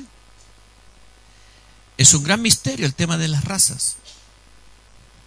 ¿Cuándo surgieron las razas? He escuchado decir que los que eh, los descendientes de, de, de Cam, ¿no es cierto?, que fueron hacia África y hacia Medio Oriente, el sol extremo los quemó, mutó la genética, Eso no es posible. Es un gran misterio el tema de las razas. Y al parecer, hasta el día de la confusión de lenguas, solamente la humanidad provenía de una familia. Y esa familia era Noé y sus hijos, Sem, Cam y Jafet, todos juntos, una nación. Todos sus descendientes juntos. Entonces el problema, el asunto no es genético. ¿Cuándo surgieron las razas? Es muy probable que allí sucedió. Allí surgieron las naciones. Se fueron unos por un lado, otros por otro. No tenemos una, una orientación clara en la Biblia acerca del surgimiento de las razas. Después la Biblia habla de los etíopes y habla de los negritos, ¿no es cierto? Está hablando de los africanos. Eh, las los idiomas surgieron en Babel por la confusión que Dios hizo de las lenguas. ¿No es cierto? Pero las razas es un tema muy, muy... A ver.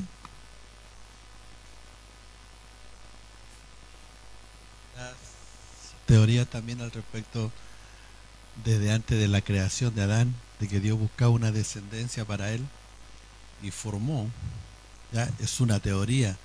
Los Nefelín también es una es una es una teoría porque los ángeles supuestamente Jesús le habla y dice que son asexuados. ¿Cuál es la teoría, apóstol? Los Nefelín de los gigantes. ¿Ya? Mire, los hijos de los gigantes fueron híbridos. Eran humanos y tenían genética angelical también. Por lo tanto, esa gente, lo que nació de ellos era extraño. En el libro de Enoch, Enoch habla con lenguaje simbólico acerca de todo lo que sucedió con esa generación, cuán violentos, cuán malvados fueron los hijos de estas uniones y cómo llenaron la tierra de violencia. No da Enoch pistas acerca del tema de las razas. Pero cuando Dios escoge a Noé, lo escoge por algunas razones. Dijo, halló gracia Noé delante de Dios. ¿Sí? ¿Por qué halló gracia delante del Señor? Porque era justo, era recto. Y además, era temeroso, sí, además era perfecto en todas sus generaciones. ¿Qué significa perfecto en todas sus generaciones?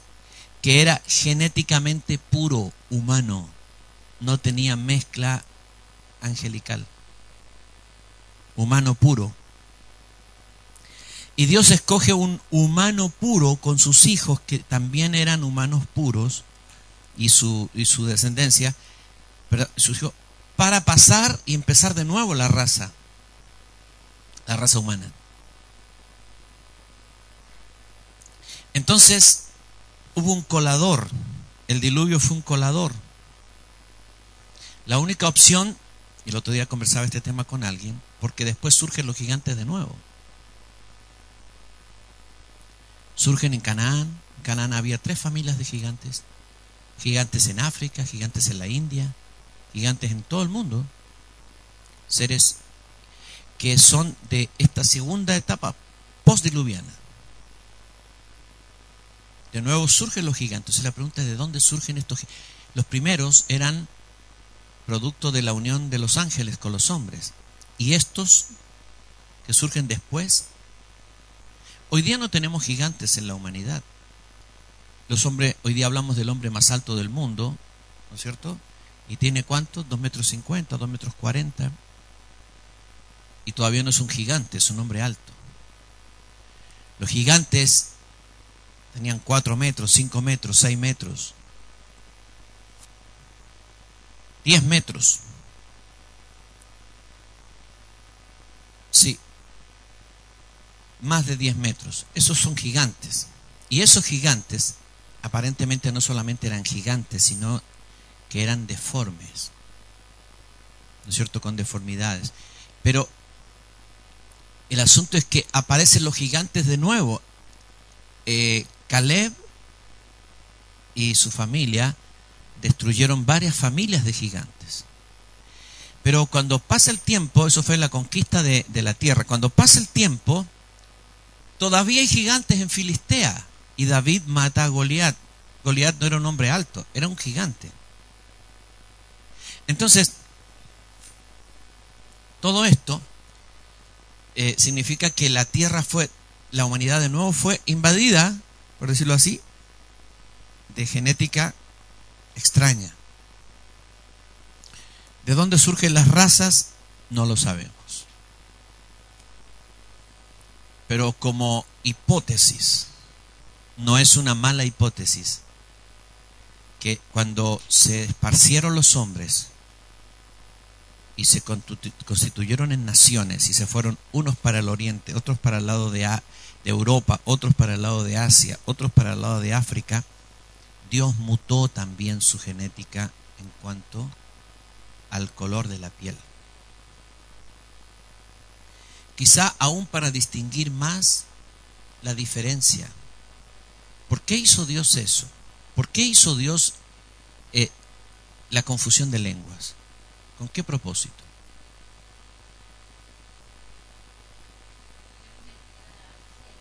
Sí, pero ¿con qué propósito? Para formar la humanidad, la división. ¿Creó Dios la división? Claro.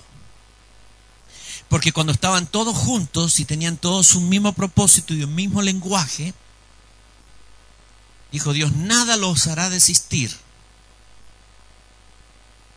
Y van a mantenerse así, van a ser tenaces, tosudos y van a seguir tratando a menos que yo los divide, los esparza. Así que Dios también crea divisiones. Los dividió y los esparció. ¿Cómo los dividió? Confundiendo su lengua. Pero yo puedo aprender tu lengua y tú la mía y seguimos siendo el mismo pueblo. No, se esparcieron físicamente. Dios puso en ellos la necesidad de irse lejos una familia de la otra. ¿Puede haber mutado su piel? ¿Su genética? Claro, para mantener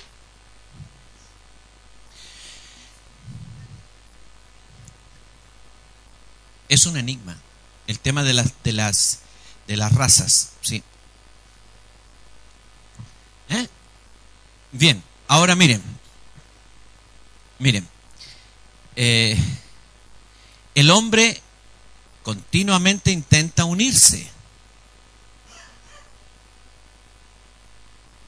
Por eso tenemos la OEA, las Naciones Unidas, Mercado Común Europeo, y cuántos proyectos, ¿no es cierto?, eh, para unirse, para unirse, para unirse, para unirse. Pero Dios mantiene la división. Mantiene la división. Y el hombre no puede lograr reunir toda la humanidad en un solo propósito y objetivo. ¿Quién lo va a lograr? El anticristo. está trabajando para eso y va a lograr mucho de eso. Bien. La cuarta dispensación es la dispensación de la promesa.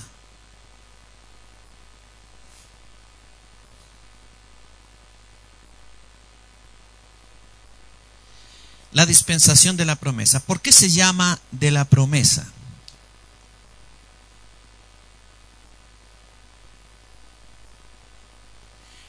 Porque Dios le hizo una promesa a Abraham.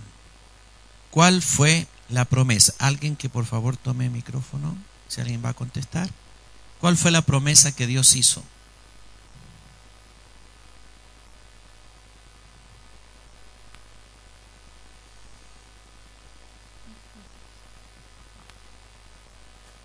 Micrófono.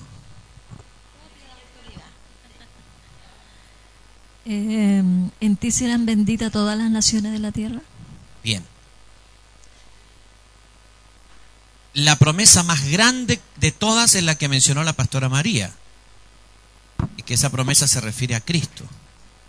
Pero le hizo otras promesas a Abraham. ¿Qué promesas le hizo?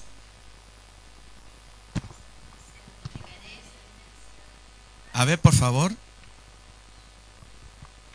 La descendencia espiritual y la descendencia terrenal. Ok. Le habló de los pueblos, el pueblo terrenal y el pueblo espiritual. ¿Qué más? Tu descendencia será tan grande como las estrellas. Esa es la descendencia espiritual. Esa es la descendencia terrenal. Bien, le dijo, sal de tu tierra y de tu parentela y de la casa de tu padre a la tierra que te mostraré y lo vamos a ver dentro de un rato. Vamos a hablar de... de-. Claro, pues vivía en casa. Vivía en casa. La, en la, la ciudad de Ur, en la ciudad de, la ciudad de Ur era una ciudad. Era una ciudad. Él vivía en la ciudad de Ur, en Caldea. En Caldea, ¿no es cierto? Lo que más tarde fue los imperios asirio y babilónico, estaba Babilonia, Babel, en ese tiempo se llamaba Babel, estaba Ur, estaba Nínive más allá, y había una serie de otras ciudades, pero Ur era una ciudad importante, una ciudad muy importante. Había un templo allí en, en Ur, un templo del tipo de pirámide cortada, un sigurat. Esto es así. Las pirámides son así, ¿no es cierto? Y en Ur había un templo que era cortado ahí. Y ese templo era un templo pagano, evidentemente, ¿no es cierto? Dedicado a la adoración de los ídolos. Ahí vivía Abraham. Abraham era un pagano más. Un idólatra hasta que se le apareció Dios.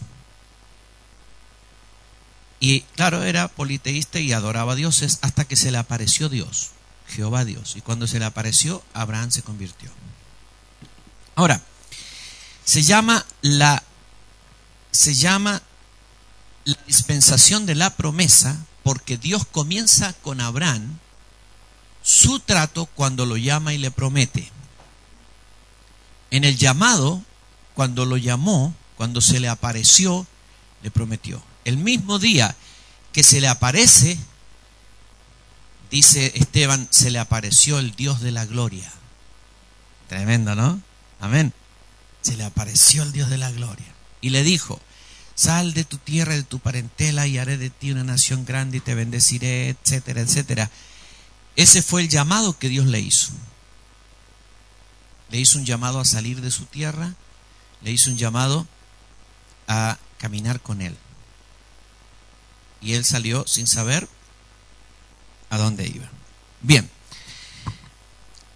esa dispensación de la promesa, bajo esa dispensación de la promesa, caminaron todos los patriarcas.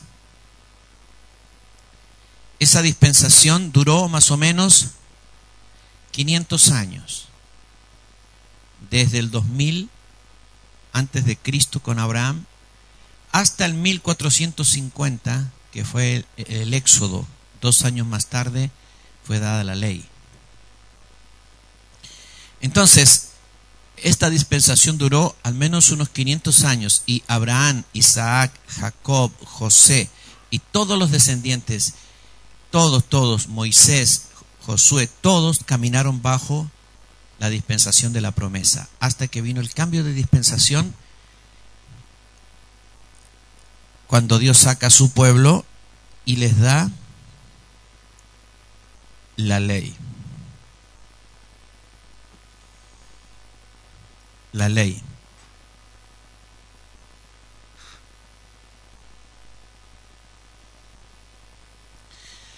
La ley. ¿A qué le llamamos la dispensación de la ley?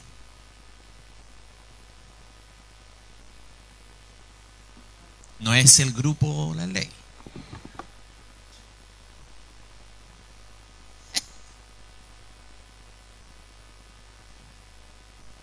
Comienza con Moisés cuando le da los mandamientos en el monte Sinaí, ¿Sí? le da la, la ley para, el, para su pueblo, ¿Sí? para Israel. Esa es la dispensación de la ley. por la que vivieron hasta que vino Jesús a la tierra.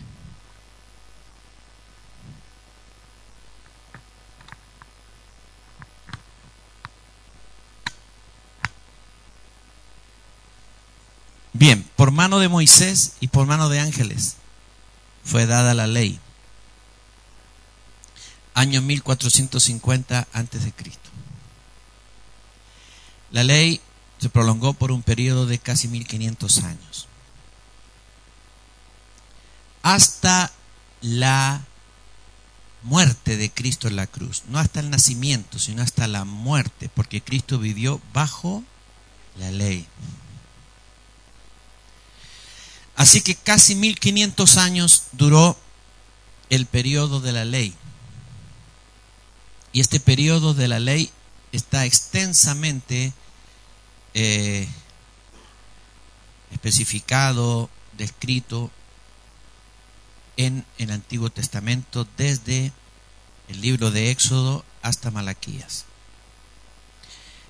Todos estos cuatro primeras dispensaciones las encuentras en el libro de Génesis. La quinta, que es la ley, en Éxodo desde el capítulo 19 en adelante. De ahí Israel vive por 1500 años bajo la ley. En realidad los israelitas siguen viviendo bajo la ley como nación. Pero bíblicamente terminó una etapa y comenzó otra. ¿Cuál es la siguiente etapa? No estamos bajo la ley, sino bajo la gracia. Hasta ahora. Y sí, será la más larga porque el milenio son mil años bajo la gracia. Bajo la gracia, la gracia empezó a operar como dispensación una vez que Cristo murió y resucitó. Año 30, 33 por ahí. Y estamos en el año 2013 y ya son casi 2000 años. 2000 2000 años. 1980 años más o menos, casi 2000 años. ¿Cuánto más falta para que termine la dispensación de la gracia? ¿Cuánto? ¿Cuánto por lo menos falta? A ver, 17 años, dice la pastora. 80. ¿Cuánto falta? A ver, hay un tiempo que falta, sí o sí, y no todavía no puede empezar la siguiente dispensación. Por lo menos tú puedes decir falta tanto, por lo menos.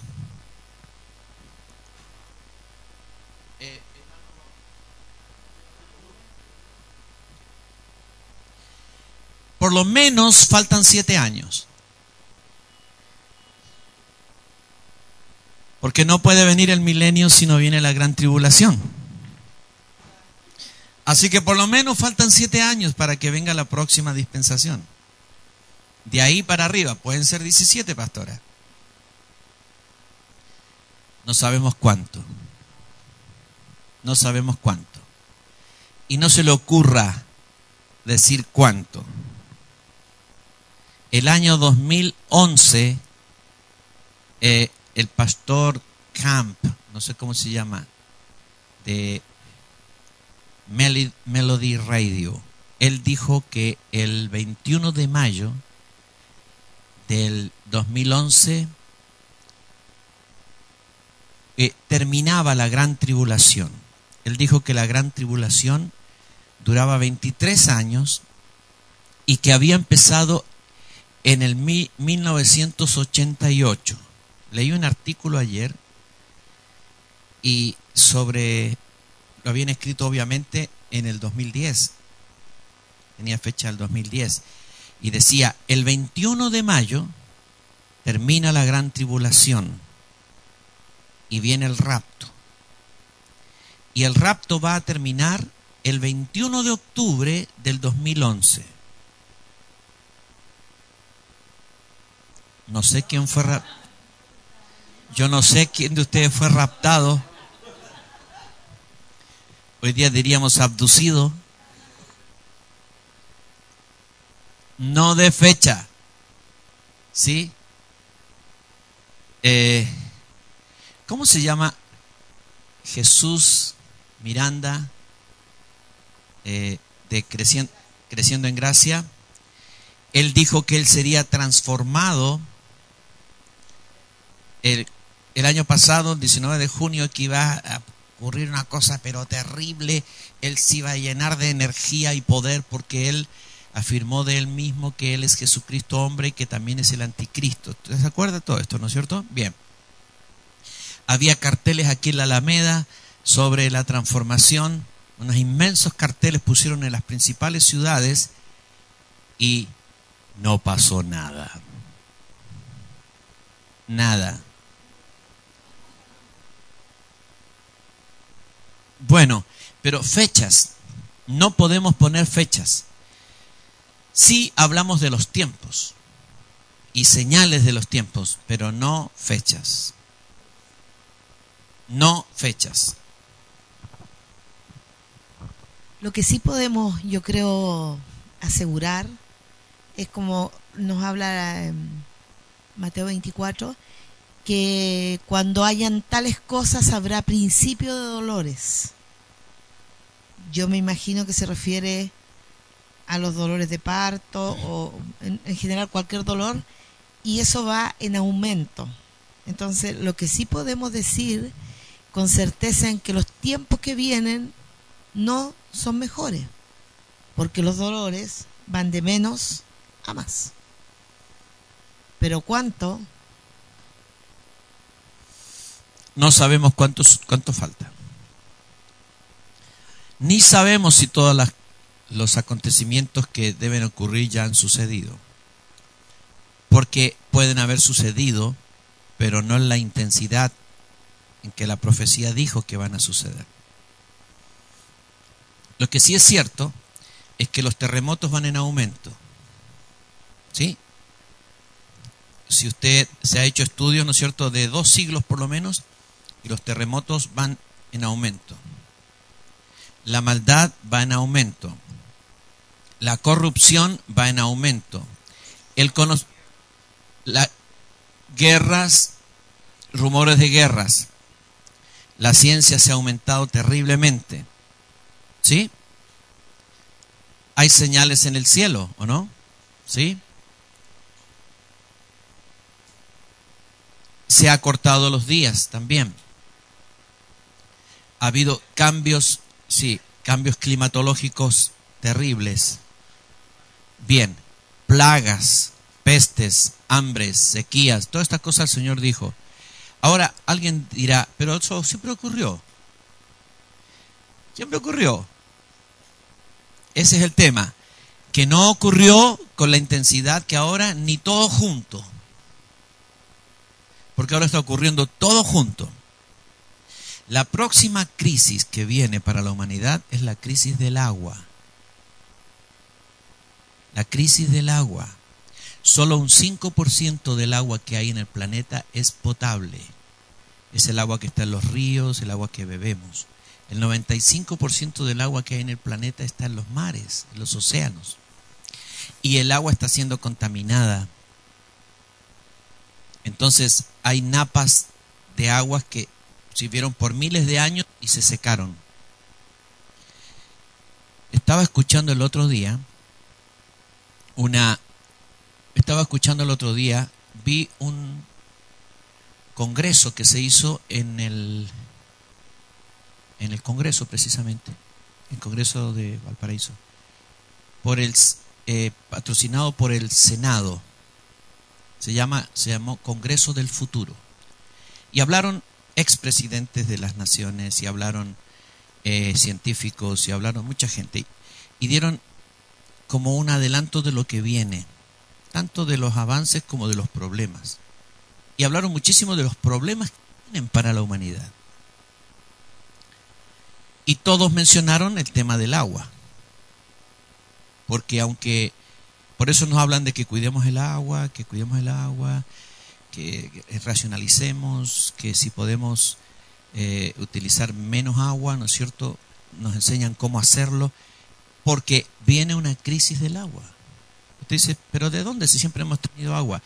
Viene una crisis del agua. Habrá sequías. O sea, muchas cosas están sucediendo en este final de la época de la gracia, en el final de la, de la dispensación de la gracia, porque estamos en la colita, ya terminando. ¿Verdad que sí? Bien. Y terminará. Y cuando termine la dispensación de la gracia, viene la última dispensación, que es la dispensación del reino milenial.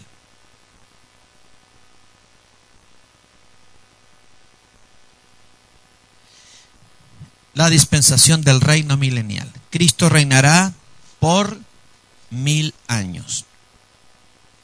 Estoy mencionando las dispensaciones porque vamos a estudiar un poquito más profundamente las dispensaciones, porque tenemos que entender bien cada dispensación y cómo contribuye una con la otra. Hay gente que dice que la declaración bíblica de que Cristo reinará por mil años es una metáfora, que no reinará necesariamente por mil años, que reinará, porque mil años es como un día y un día como mil años, entonces eh, puede ser metafórico y no, no, no literal. Se van a encontrar ustedes, hablando de escatología bíblica, con muchas corrientes dentro de la iglesia del Señor. Unas creen una cosa, otras creen otra cosa. Por ejemplo, dice, uno será tomado y otro será dejado. Dos estarán moliendo, uno será tomado y otro será dejado. ¿No es cierto? Sí. Dos estarán durmiendo en una cama, uno será tomado, el otro será dejado. Muy bien. ¿De cuáles quiere ser usted? ¿De los que son tomados o de los que son dejados?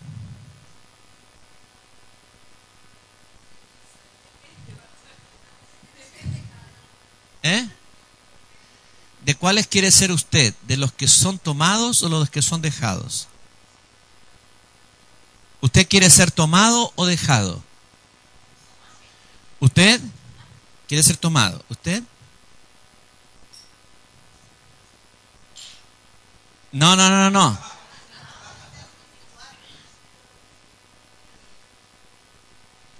Estamos hablando de ese pasaje. ¿Usted quiere ser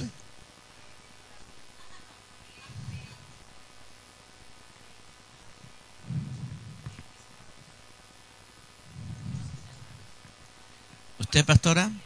¿Quiere ser tomada? ¿Usted, pastor? Tomado. ¿Usted, pastora?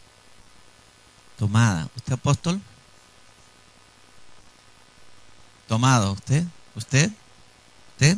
¿Usted?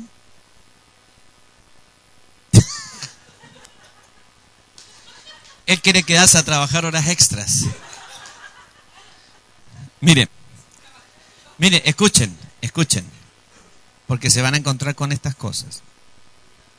Importantes, más bien conocidos ministros del Señor, están enseñando hoy que los que son tomados son los perdidos, los pecadores, y los que son dejados son los justos. ¿De dónde toman? ¿De dónde? En el diluvio los pecadores fueron no. Fueron tomados y los justos fueron dejados.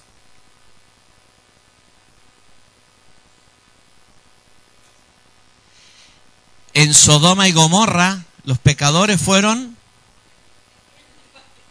los, en Sodoma y Gomorra los pecadores fueron aniquilados, tomados, y los justos fueron dejados. Pero dejados. Los que se murieron fueron los pecadores. Eso es lo que están diciendo.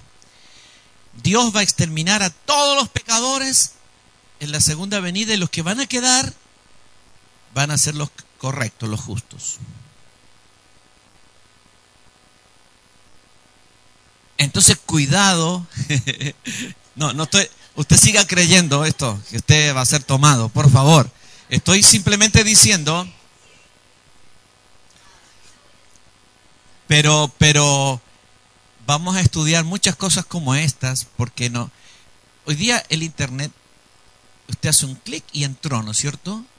Pero usted no sabe qué va a encontrar ahí. ¿Qué va a encontrar ahí?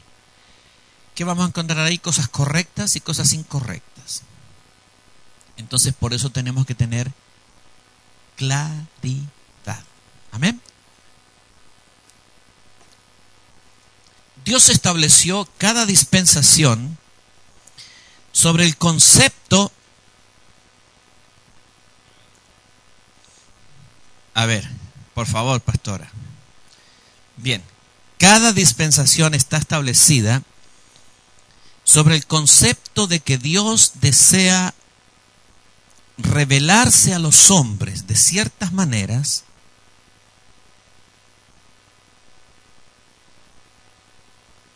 enseñarles ciertas cosas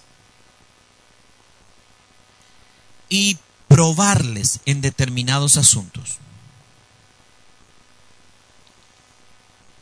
Cada dispensación está establecida sobre el concepto de que Dios desea revelarse a los hombres de ciertas maneras, enseñarles ciertas cosas y probarles en determinados asuntos. Fíjate que hay tres cosas. En cada dispensación Dios se manifiesta de una manera particular y distinta.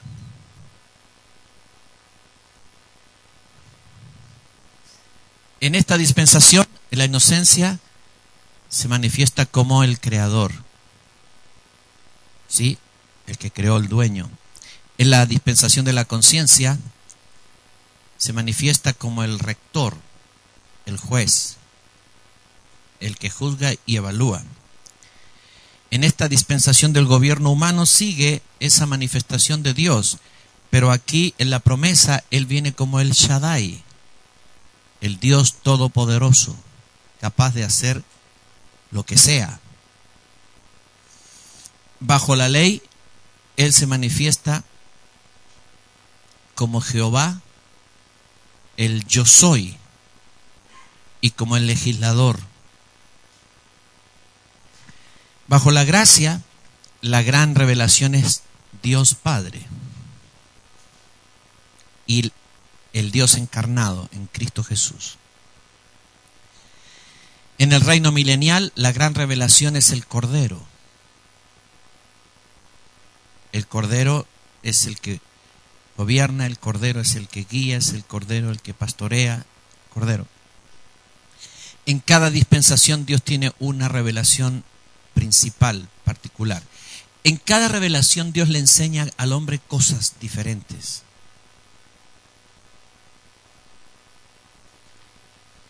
Y lo somete a prueba en, en determinadas cosas. ¿Cuál fue la prueba? En la dispensación de la inocencia. Sí, la obediencia, pero ¿cuál fue la prueba? No comer del árbol de la ciencia del bien y del mal. ¿Sí? ¿Cuál fue la prueba bajo la dispensación de la promesa? Creer o no creer que Dios haría lo que dijo que haría. ¿Cuál fue la prueba bajo la ley? Guardar los mandamientos o quebrantarlos. ¿Sí? Bajo la gracia,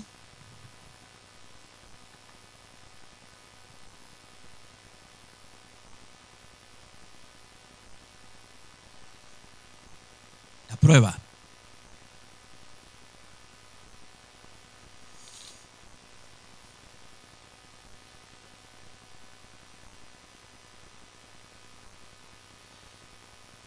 Mira, ahora permanecen la fe, la esperanza. En estas tres cosas somos probados toda la vida. La fe, la esperanza y el amor. Y en el milenio, Él regirá con vara de hierro, dice, ¿no es cierto? El gobierno del Señor no será de un Señor buenudo, sino riguroso. En cada dispensación Dios tiene un trato, una prueba, una enseñanza, una revelación. Cada dispensación es distinta. No debe sorprendernos entonces que en una dispensación Dios requiera ciertas cosas y en otra requiera otras cosas. No nos debe sorprender que lo que en una dispensación Dios no permite, en la otra lo aprueba. No debe sorprendernos. Ahora, ¿por qué hace eso Dios? Ni siquiera lo entendemos. Solo sabemos que lo, lo ha ejecutado así porque lo diseñó así. Al final veremos el plan completo. Amén. El tercer asunto, porque estamos viendo bases imprescindibles para el estudio escatológico. Si usted no entiende las dispensaciones, ¿entenderá la escatología? No. El tercer asunto que tenemos que entender para entender la escatología, dicto Tres, que hay tres pueblos coexistiendo en la tierra.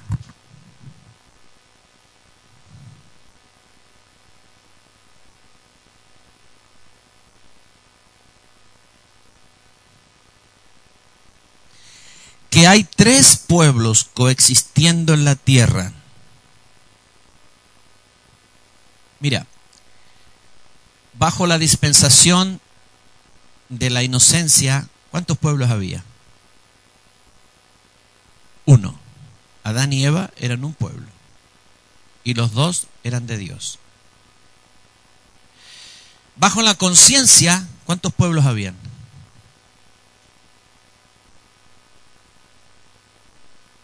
Dos. La línea de, de y la línea de Caín.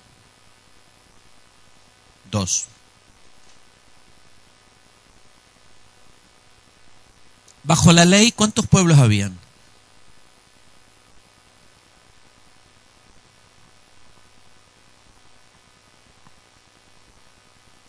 ¿No?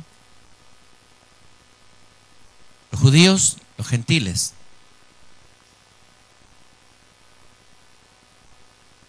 Los judíos, los gentiles. Y bajo la gracia, ¿cuántos pueblos hay? Tres. ¿Cuáles son? Uno, judíos, dos, gentiles, tres, la iglesia. Estos son los tres pueblos. Entonces cuando tú estudias la escatología, tú tienes que preguntarte, ¿esto es para los judíos? ¿Esto es para la iglesia? Los gentiles están siempre ahí, pero los pueblos para los cuales está diseñada el propósito final de la escatología es para salvar a los judíos y salvar a la iglesia.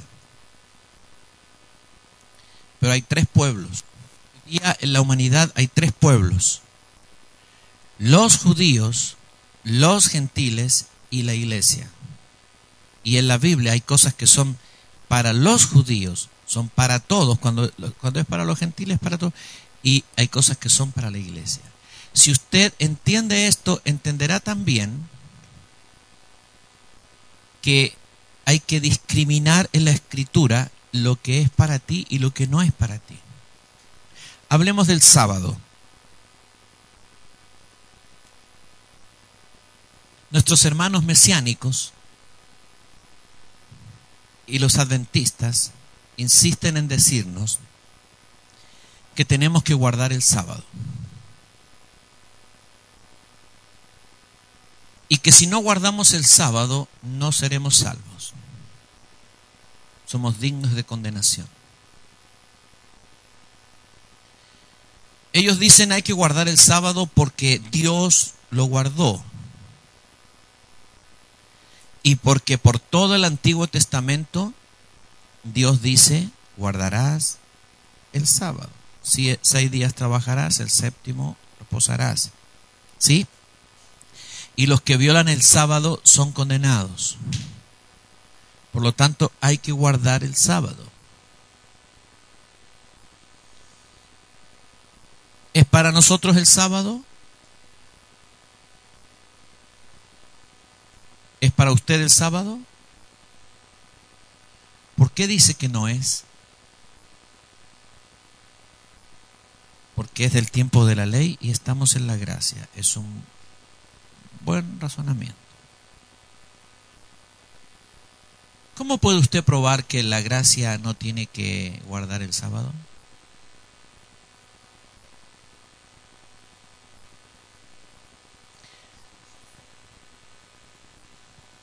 Porque la ley se resume en que amarás a Dios con todo tu corazón y a tu prójimo como a ti mismo.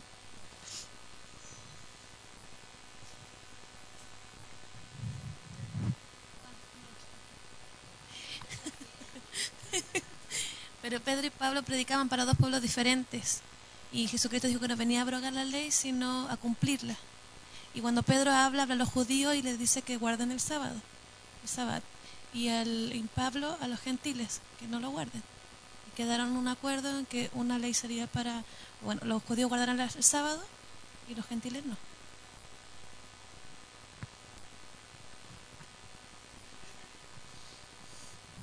Bien, pastora. El año pasado, cuando estábamos hablando de la justificación,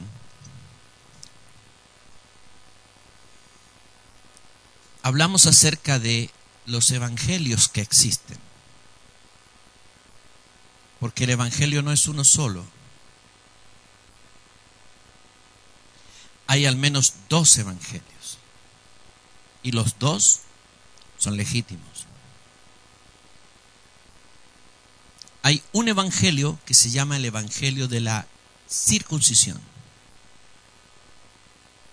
para judíos. Y hay un evangelio de la incircuncisión para gentiles. La iglesia primitiva nació entre los judíos. Y los judíos cristianos guardaban la ley, guardaban el sábado, guardaban las fiestas, los judíos cristianos. Cuando Pablo fue, después de años de hacer tarea misionera, fue a Jerusalén, los líderes de la iglesia de Jerusalén le dijeron, mira cuántos millares de hermanos tenemos aquí y todos son celosos guardadores de la ley. Celosos guardadores de la ley. Entonces le dijeron a Pablo, le recomendaron a Pablo, porque él era judío, que hiciera un voto para que la gente dijera, porque había acusaciones en todos lados. Pablo era famoso, pero, pero no era famoso por ser querido, sino por ser aborrecido por los judíos, como un transgresor de la ley. Y ellos le dijeron, haz un voto y público, paga, aquí hay unos hombres que tienen que han hecho voto, pero tienen que pagar para que le el, el, voto se pagaba en el templo. Paga tú los gastos de ellos para que todo el mundo sepa que tú no estás en contra de la ley. Así lo hizo Pablo. Pablo era judío. Él podía, si quería, como cristiano, practicar la ley y si no quería, no practicaba la ley. Él contendió ardientemente contra la influencia judaizante. ¿Quién eran los judaizantes? Hermanos judíos que vivían bajo el evangelio de la circuncisión. ¿Qué era el evangelio de la circuncisión? Una mezcla entre gracia y ley para judíos. ¿Cuál es el evangelio de la incircuncisión? Gracia pura sin ley. ¿En cuál está usted? Si usted está en el Evangelio de la incircuncisión, ¿será salvo? Sí. ¿Y si está en la de la circuncisión, ¿será salvo? ¿En de la incircuncisión, ¿será salvo? En ambos. En ambos. Entonces, aunque hay tres pueblos dentro de la iglesia del Señor, hay gente que vive el evangelio de la circuncisión y otros el evangelio de la incircuncisión. Cuando hablamos de los judíos, estamos hablando de los judíos no convertidos todavía. Porque los judíos convertidos, renacidos, son la iglesia. ¿Entendemos eso, verdad? Y aquí estamos hablando entonces de los judíos no renacidos. Hay tres pueblos, los judíos, los gentiles y la iglesia. Bien.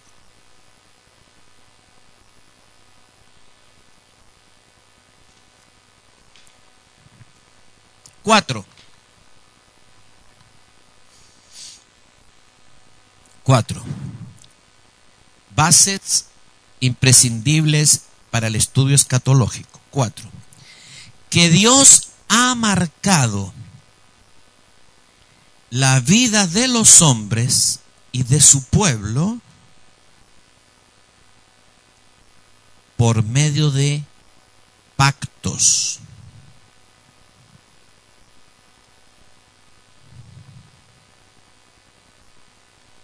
que Dios ha marcado la vida de los hombres y de su pueblo por medio de pactos. Todos los pactos que alguna vez han sido hechos entre Dios y los hombres, los ha iniciado y realizado Dios mismo. El hombre nunca ha generado un pacto con el cual Dios haya estado de acuerdo o se haya comprometido. Entonces cuando la gente dice, vamos a pactar con Dios. ¿Está bien? ¿Tú puedes pactar con Dios? Todos los pactos los hace Dios. Por lo tanto, tú no puedes pactar con Dios porque tú sabes que tú quieres pactar, pero del otro lado, Dios no se mete en tu pacto. Es tu pacto. Tú crees que lo estás, tú crees que Dios está en el asunto y Dios está mirando para otro lado. ¿Qué es lo que hacemos? Hacemos votos. Votos. Hago un voto. Hago un voto por tal cosa. Un voto. No Botox. Sí, Eh, sí, eh, se usa mucho eso y es muy conveniente.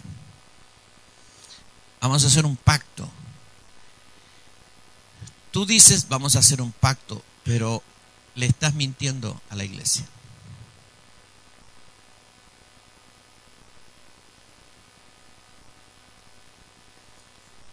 Dios no entra en ningún pacto que tú hagas. Por más que tú lo firmes, vayas ante el notario, ¿no es cierto? Y todos los cien mil apóstoles estén de acuerdo, Dios no está ni ahí.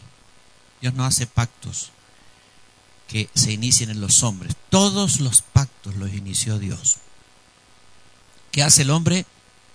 Votos. Y el voto es una súplica. Es una súplica. Es como el ayuno en la oración. Agregas ayuno a la oración. Agregas un voto. Eso es fuerte delante del Señor. En la escritura, cada vez que el hombre hizo voto, Dios hizo algo. Dios respondió. Entonces el voto tiene una fuerza espiritual, pero no es un pacto. No es un pacto. Esa es la diferencia.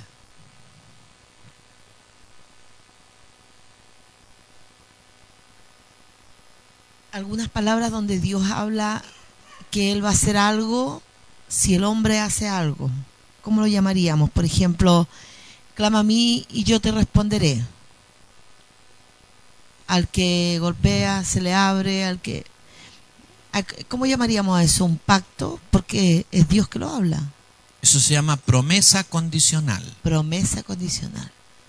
Muchas gracias, apóstol. Si tú haces esto, yo haré esto otro. Es una promesa condicional. ¿Sí? Pero eso no es un pacto. Porque la iniciativa fue de Dios. Dios es el que dijo, si clamas, yo voy a responder. Si buscas, vas a encontrar. Lo dijo Dios, no lo dijo el hombre. No lo inventé yo, no lo inventó usted. Lo reveló Dios. Promesas condicionales usted va a entender y va a encontrar en la Biblia promesas condicionales y promesas incondicionales. Y vamos a ver algo de eso ahora con los pactos. Hay pactos condicionales y hay pactos incondicionales. Amén. Bien, hay ocho pactos. Perdón, ¿Es posible que pueda dar una cita del voto a Dios? Eh, la verdad, hay muchas citas en, en, en la escritura acerca de votos. No tengo acá un... ¿Alguien? No, no, no. El voto es una súplica, pero el voto es, es una promesa que el hombre hace a Dios. Tú haces una promesa a Dios de que si Dios hace tal cosa, tú harás tal otra. Sí, eso es un voto. Ana hizo un voto por Samuel, ¿no es cierto? ¿Sí? Je- Jefté hizo un voto por una victoria, que al que llegara, cuando él, si tenía victoria, donde él llegaba, a- el que primero saliera sería del Señor. ¿Sí? David dice, yo pagaré mis votos. En la concordancia usted va a encontrar muchas, ¿sí? Votos. Ok. Pero el voto es una iniciativa tuya, que Dios puede o no puede tomarla. Es diferente al pacto, porque el pacto compromete a Dios, lo liga. El voto no. El voto es como el ayuno, Dios puede responder, pero no está obligado. El pacto está obligado, porque lo firmó. En el voto Él no firma, Él hace misericordia. En el pacto se compromete, firmó. Como con Noé. Porque Dios le dijo a Abraham, tu descendencia será como la arena del mar. Vamos a ver los pactos y vamos a ver que en todos los pactos Dios se compromete. Ocho pactos. Hay ocho pactos. Eh, estamos en el punto cuatro. A lo largo de la historia humana Dios estableció ocho pactos con los hombres. Estos son, uno, el pacto edénico. El pacto edénico.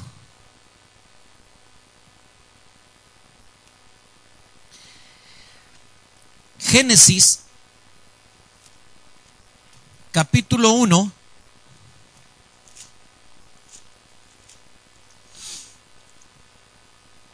versículos 26 al 31.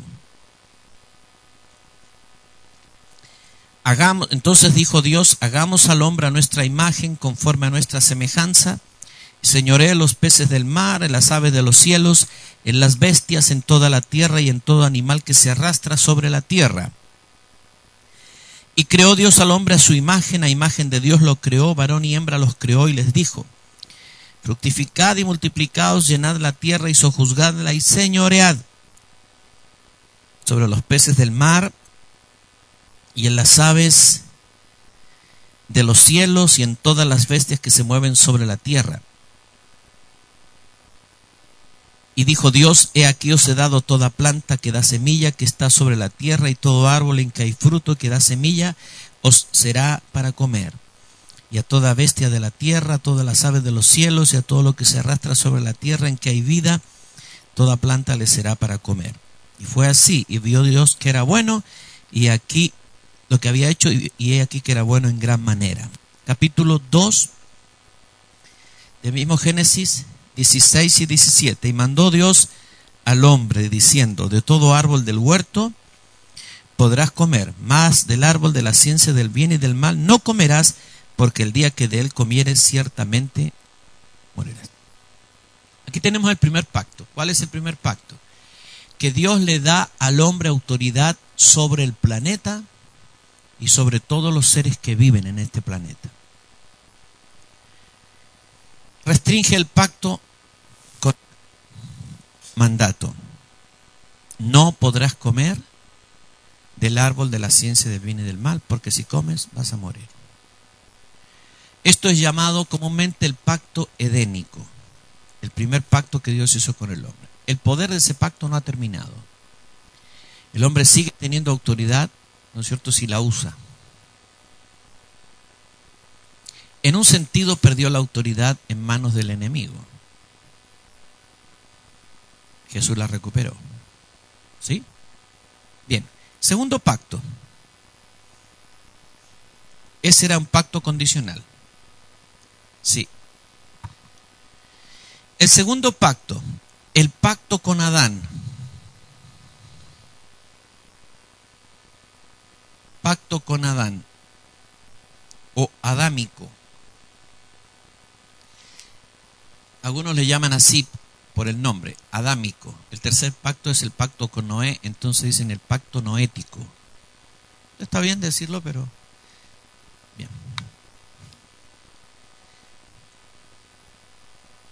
El pacto con Adán. ¿Cuál fue el pacto con Adán? Este pacto fue hecho el día del pecado. Capítulo 3 de Génesis, versículo 16 al 19. Perdón, 15 al 19.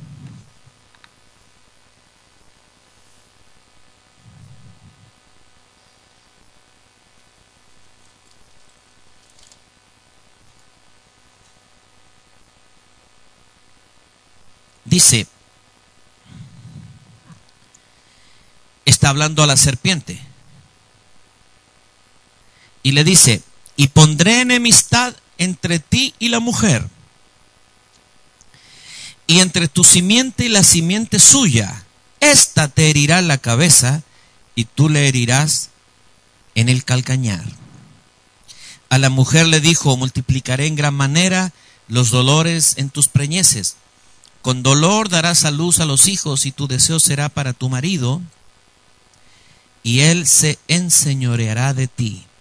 Y al hombre dijo, por cuanto obedeciste a la voz de tu mujer y comiste del árbol de que te mandé diciendo no comerás de él, maldita será la tierra por tu causa.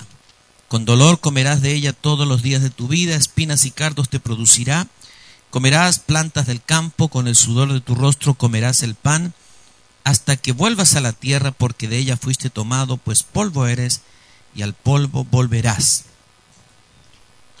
Una pregunta en el versículo 15 cuando dice pondré enemistad entre ti y la mujer y entre tu simiente y la simiente suya. Esta, dice, esta te herirá en la cabeza. ¿A quién se refiere? Esta. A Cristo.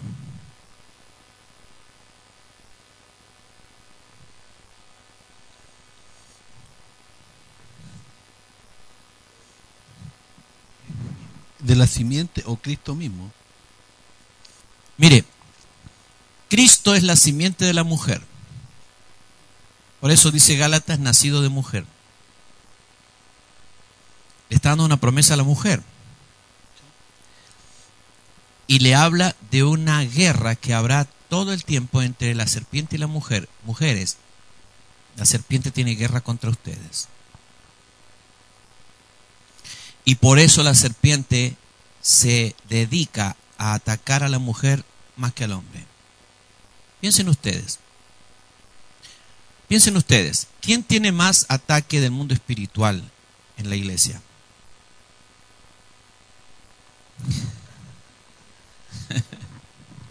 ¿Las mujeres o los varones? La mujer. La mujer, y en la vida, la mujer. La mujer es un blanco del enemigo. Un blanco del enemigo. Pondré enemistad entre ti y la mujer. Y entre tu simiente y la simiente suya.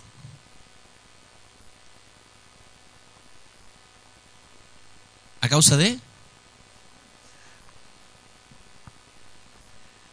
Sí, Aquí entra 100% el estudio de la exegética sí. para sacarla sacarla del, del texto, del contexto para eh, investigarla en el, en el original. Aquí haríamos un estudio exegético, sí, es verdad. Ahora mire, eh, en la siguiente sección, que no, no vamos a tocarla ahora, no la vamos a alcanzar a tocar porque el tiempo se nos ha ido, pero vamos a ver cómo todos los pactos se cumplen en Cristo. Y en este caso, en el pacto de Adán, la palabra que dice, tu simiente y la simiente de ella, ¿sí? Esta está hablando de las simientes y después habla de la serpiente. Primero habla de las simientes. Habrá enemistad entre las simientes. ¿Cuáles son las simientes de la mujer? Todos los hijos de la mujer. ¿Y cuál es la simiente de la serpiente? ¿Cuál es la simiente de la serpiente? Todos los hijos de Satanás y los demonios. Bien, ok. Luego dice, hablando a la serpiente, esta te herirá, la simiente de la mujer te herirá en la cabeza y tú le herirás en el calcañar. Esta palabra se cumple en Cristo. ¿De qué manera? Cristo golpeó la cabeza de la serpiente en la cruz. Y no solamente lo golpeó, sino que lo hirió y lo destruyó y lo sometió bajo sus pies. Pero la serpiente le hirió el talón, el cuerpo, ¿sí? Pero nunca la cabeza. Esta palabra se cumple en el Señor. En cada uno de los pactos, o sea, todos los pactos en el, fondo se cumplen en Cristo. Se cumplen en Él. Obviamente que de cada versículo nosotros de- debemos hacer una exégesis cuando estudiamos más profundamente. Hoy estamos haciendo un rápido panorama, sentando las bases, ¿no es cierto? Para entrar firmemente en el estudio ya de la escatología. Pero esto es muy importante. Lo que, lo que viene a continuación, que no lo vamos a ver ahora, sino en la próxima clase, Dios mediante.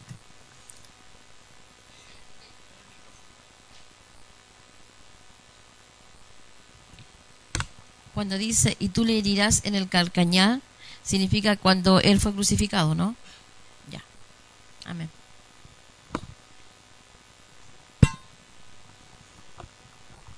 Tercer pacto.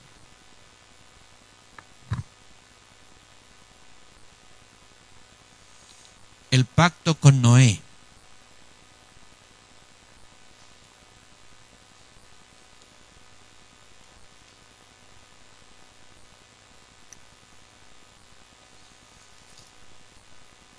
Génesis 8.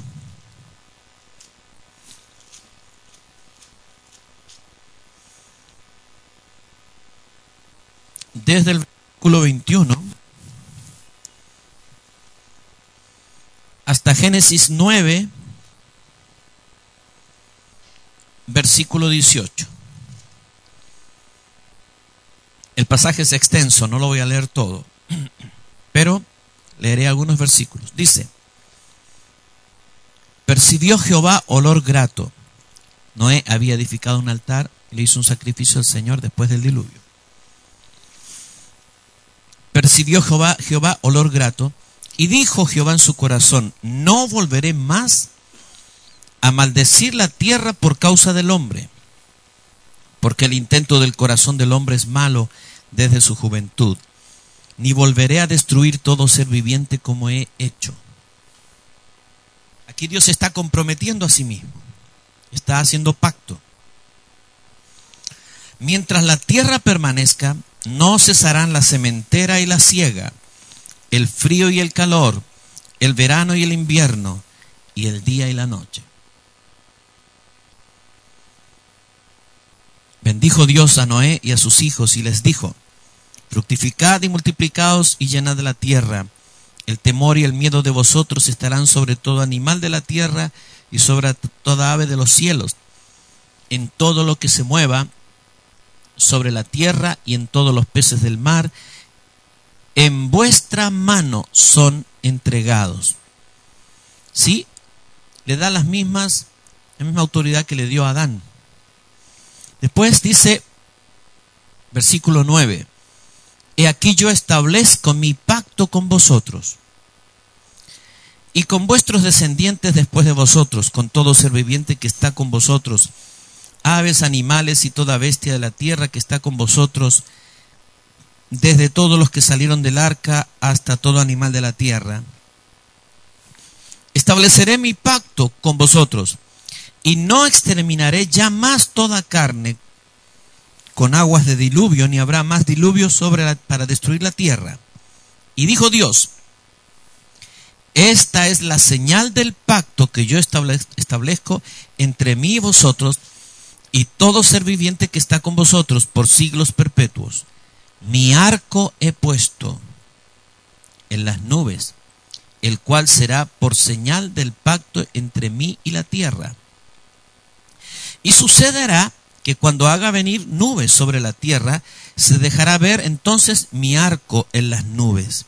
Y me acordaré del pacto mío que hay entre mí y vosotros, y todo ser viviente y toda carne, y no habrá más diluvio de aguas para destruir toda carne. Estará el arco en las nubes, y lo veré, y me acordaré del pacto perpetuo entre Dios y todo ser viviente con toda carne que hay sobre la tierra.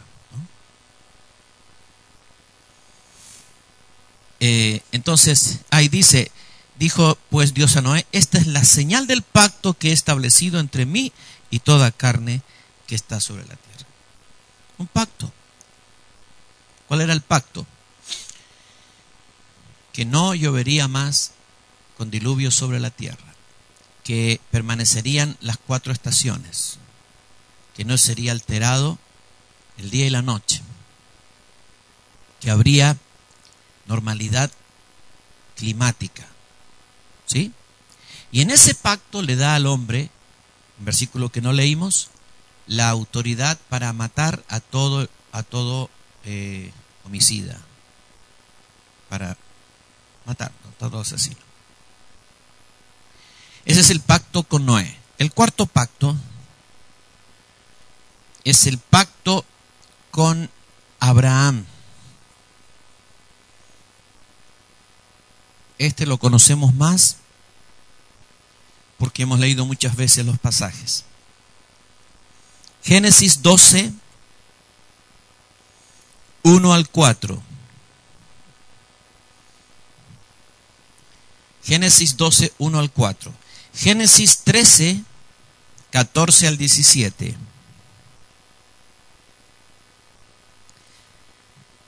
Génesis 15, 1 al 7. Génesis 17, 1 al 8. La base de este pacto es Génesis 12, 1 al 4, pero en los otros pasajes el Señor amplía, amplía el pacto, le da otras promesas relacionadas con el pacto. ¿Qué le promete en Génesis 12? haré de ti una nación grande y te bendeciré. ¿Sí? Bendeciré a los que te bendigan y a los que mal...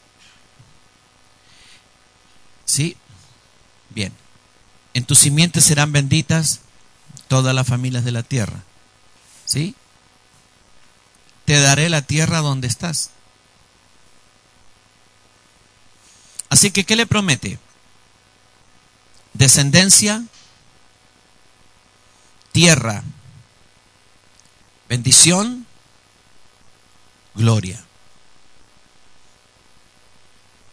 Todas esas cosas se las promete como pacto. Como pacto. Este es un pacto incondicional.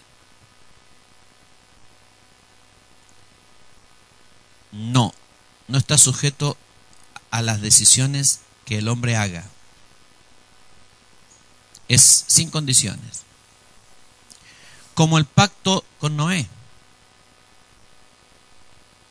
No importa cuán pecadores lleguen a ser los hombres, nunca más los destruiré con diluvio. Claro, destruyó con fuego, pero no con diluvio. ¿Cumplió el pacto o no? ¿Con Sodoma y Gomorra?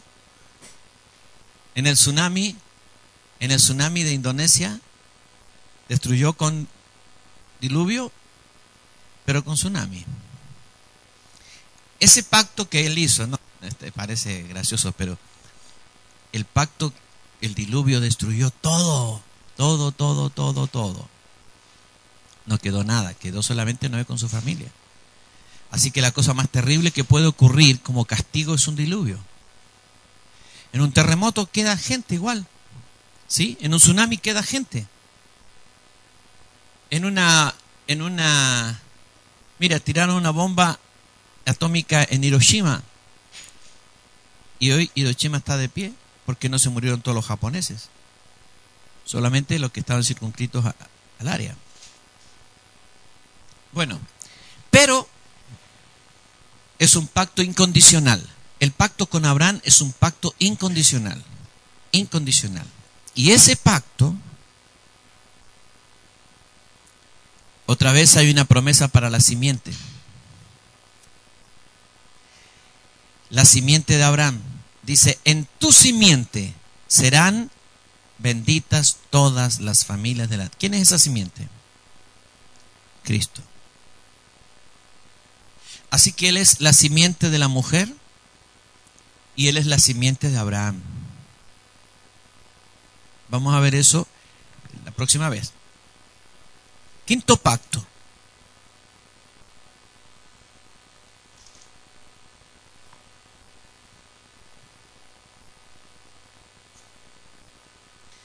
El pacto de la ley.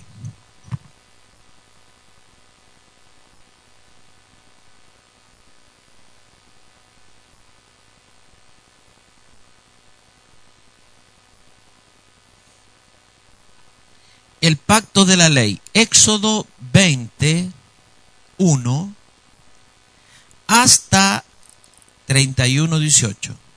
Son 10 capítulos, 11 capítulos. Génesis 21 hasta, perdón, Éxodo 21 hasta 31, 18. Hasta el capítulo 31, versículo 18. Todos esos capítulos del capítulo 20 hasta el 31. 11 capítulos. ¿Quiere leerlos, pastor? Te lo doy como tarea. Escribe un resumen, por favor. Bien. Mira, este es un pacto que Dios hizo con Israel,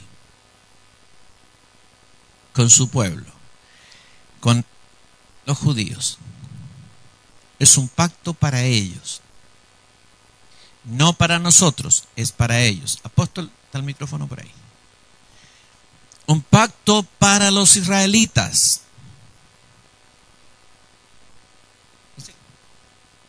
Ah, bueno. Y además es un pacto condicional.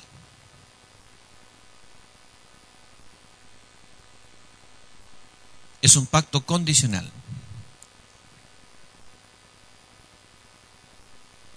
Eh, no, el primero también es condicional. El edénico también es condicional. Todos los demás son incondicionales. 6. El pacto palestino.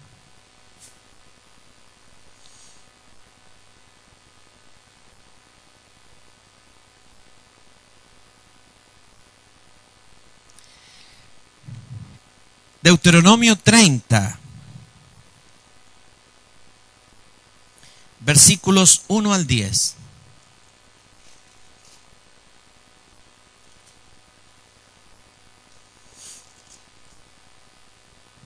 Sucederá que cuando hubieran venido sobre ti todas estas cosas, la bendición y la maldición que he puesto delante de ti, recuerda que hay un capítulo 2 que hablan de si hicieres esto te vendrá esto, y si hicieres esto te vendrá, eso es condición, condi eso es la ley, esa es la ley, la ley es condicional.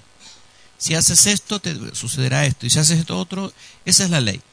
Ahora dice, termina de hablar de la ley y inicia el pacto llamado palestino.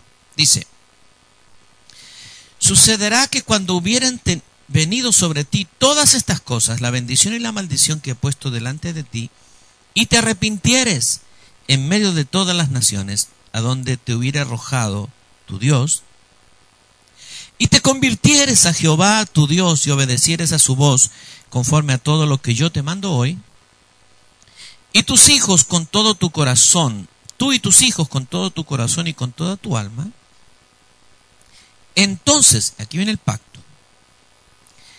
Jehová hará volver a tus cautivos y tendrá misericordia de ti y volverá a recogerte de entre todos los pueblos a donde tuviera esparcido Jehová tu Dios. Aun cuando tus desterrados estuvieran en las partes más lejanas, que hay debajo del cielo, de allí te recogerá Jehová tu Dios, y de allí te, de allá te tomará.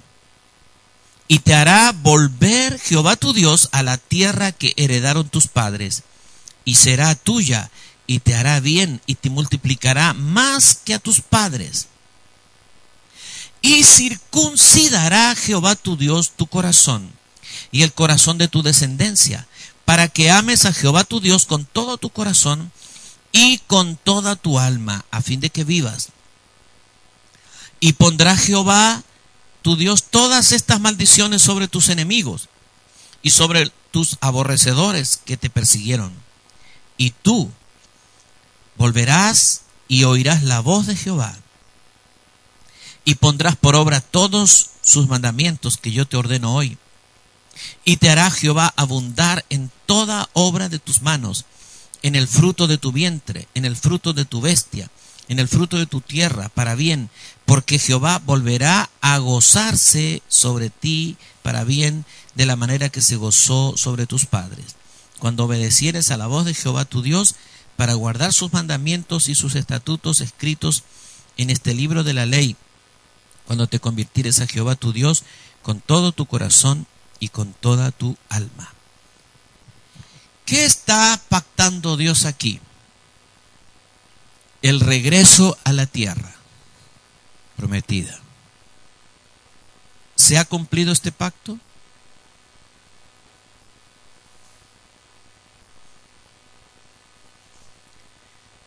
¿Se ha cumplido el pacto palestino? ¿Se llama palestino o se le llama palestino por la tierra?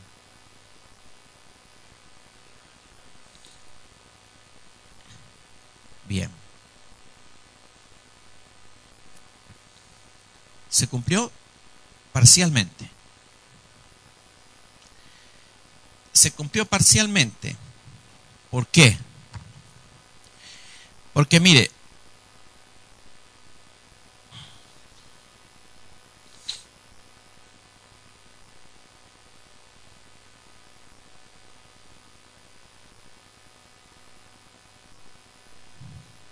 La tierra prometida a Israel es una franja que va desde el río de Egipto, es decir, desde aquí, donde está el, el Nilo, hasta bien al norte de Israel, pasando Siria, hasta el río Éufrates. Es una franja inmensa de tierra y va desde el Jordán hasta el Mediterráneo. Egipto actualmente, cuando fue la guerra de los seis días, Israel conquistó un gran territorio, el Sinaí, pero se lo devolvió a los egipcios. Y el territorio de Israel llega hoy día hasta por aquí. El territorio llega, de Israel llega hasta las alturas del Golán ar- arriba, y ahí está Siria, ¿no es ¿cierto? Acá están los palestinos, de este lado, hacia el Mediterráneo. De manera que el territorio que Dios le prometió a Israel, que Dios le prometió a Abraham, y el pacto palestino todavía no se cumplen. Nunca Israel poseyó todo lo que Dios le prometió. Nunca. Siempre ha sido posesión parcial. Pero la promesa está vigente. Dios le entregará toda la tierra que le prometió. Toda. Eso significa despoblar otras naciones. Yo estaba hablando el domingo acá de, de que la Biblia dice, el que es vencido por alguno es hecho esclavo del que lo venció y todo lo que tú ganas en guerra es tuyo. ¿No es cierto? Yo decía, por eso la gente de Arica nunca aceptaría decir que ellos son peruanos. Anda a decirle a un ariqueño que es peruano. O alguien de Calama que es boliviano. Y hace 100 años, un poquito más de 100 años, 130, 40 años, esa gente, la gente que vivía ahí eran peruanos y bolivianos. Pero hoy día son chilenos. ¿Sí? Son chilenitos. Y ahora vienen todas las demandas y todo eso, pero ese territorio es territorio nacional. Va a pasar eso con Israel. Israel va a conquistar Siria y va a ir para arriba, va a llegar hasta donde el Señor le dijo, el territorio donde están los palestinos, Israel lo va a tomar todo. Porque esa es la promesa, ese es el pacto palestino. ¿Qué dice el pacto palestino? Que Dios regresará a sus hijos, los judíos, a su tierra y que les dará toda la tierra que les prometió a sus padres. Es el pacto. ¿Es condicional? No. Es incondicional, porque Dios mismo se encargará de circuncidar el corazón para que se conviertan. ¿Sí? Les daré un corazón nuevo y un espíritu nuevo. Hasta ahora los judíos no quieren saber nada de, Cristo, pero Dios hará un renacimiento en el corazón de los judíos y ellos lo van a amar hasta la locura al Señor. Amén. Muy bien, pacto palestino. Eh, quedan dos pactos. El 7 es el pacto davídico o el pacto hecho con David.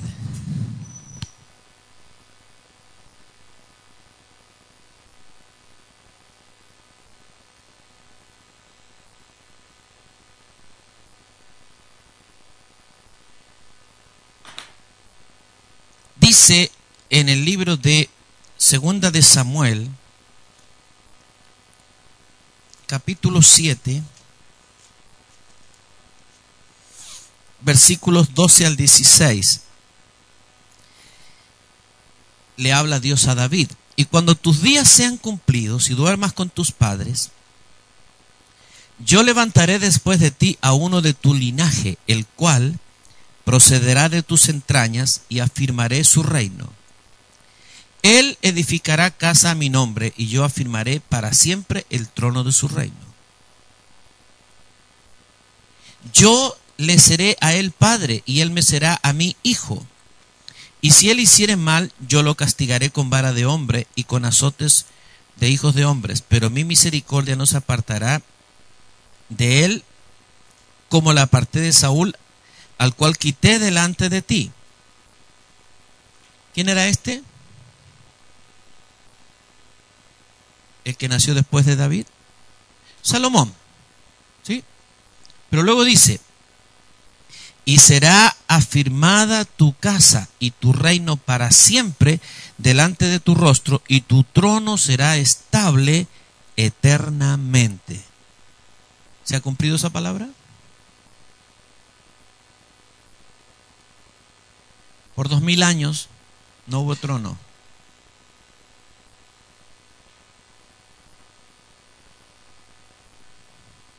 Hoy día, del año 48 hasta ahora,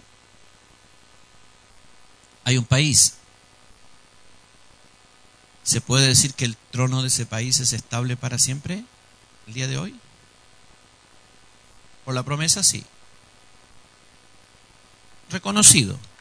Pero acá está hablando de un reinado eterno. Se refiere a Cristo.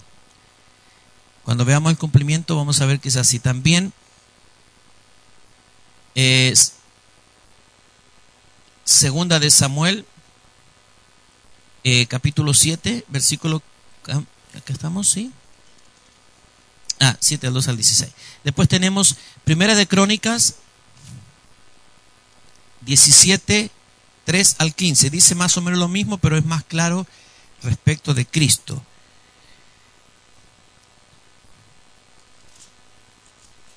Diecisiete del 3 al 15.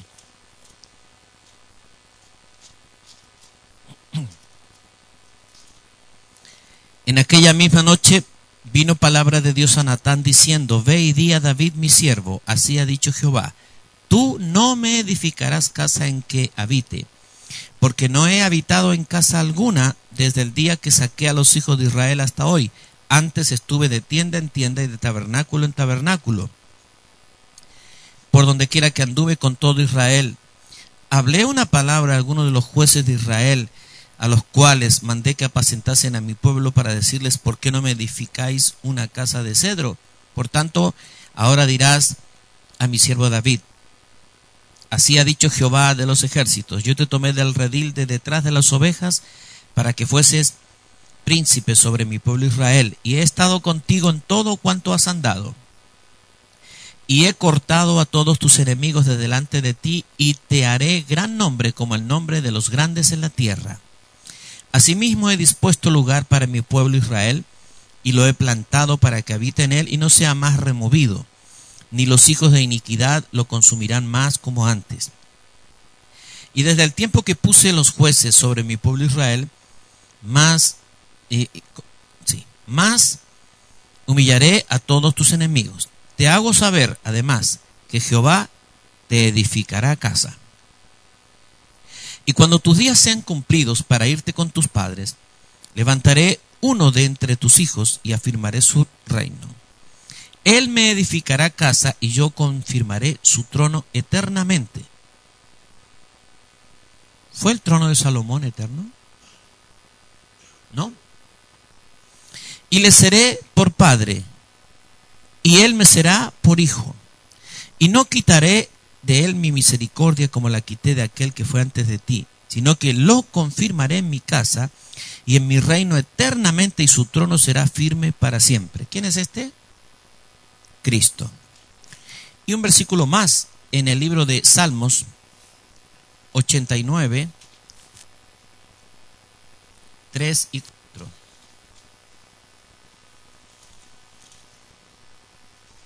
Hice pacto con mi escogido. Juré a David mi siervo, para siempre confirmaré tu descendencia y edificaré tu trono por todas las generaciones. El último pacto, ¿qué le prometió David? Trono, reino eternos. ¿Sí? 8. El nuevo pacto.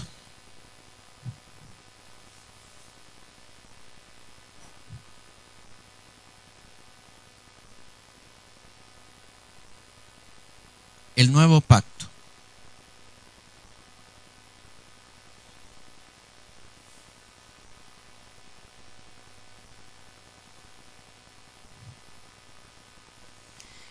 Jeremías 31, versículos 31 al 34.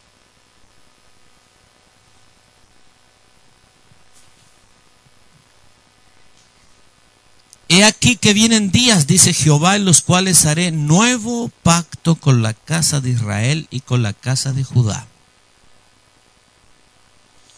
No como el pacto que hice con sus padres el día que tomé su mano para sacarlos de la tierra de Egipto, porque ellos invalidaron mi pacto, aunque fui yo un marido para ellos, dice Jehová. Pero este es el pacto que haré con la casa de Israel después de aquellos días, dice Jehová. Daré mi ley en su mente y la escribiré en su corazón. Y yo seré a ellos por Dios y ellos me serán por pueblo. Y no enseñará más ninguno a su prójimo, ni ninguno a su hermano, diciendo, conoce a Jehová, porque todos me conocerán, desde el más pequeño de ellos hasta el más grande, dice Jehová, porque perdonaré la maldad de ellos y no me acordaré más de su pecado. Sin condiciones. Este es un pacto incondicional. Incondicional. Primera de Corintios capítulo 11, versículos 23 al 25. Primera de Corintios 11, 23 al 25.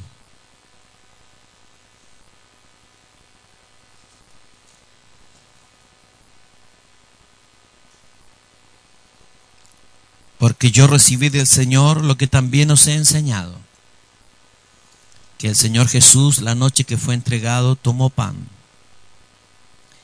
Y habiendo dado gracias, lo partió y dijo, tomad, comed.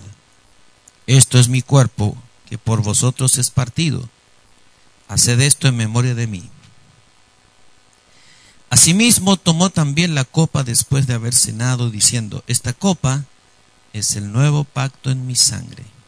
Haced esto todas las veces que la bebiereis, en memoria de mí. ¿Es este nuevo pacto para la iglesia? Cuando Jeremías lo proclama, lo proclama para Judá y para Israel.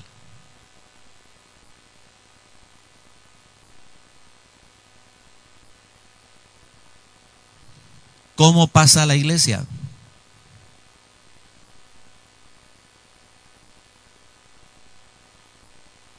Cristo viene y Él es el sujeto del pacto. Él eh, es el garante del pacto, el fiador del nuevo pacto. Se dicen muchas cosas de Jesús en relación al nuevo pacto. Cuando los profetas profetizaban, no entendían todo lo que ellos decían. La mayoría de los profetas no sabía que estaba hablando de Cristo. Todos los pactos se cumplen en Cristo.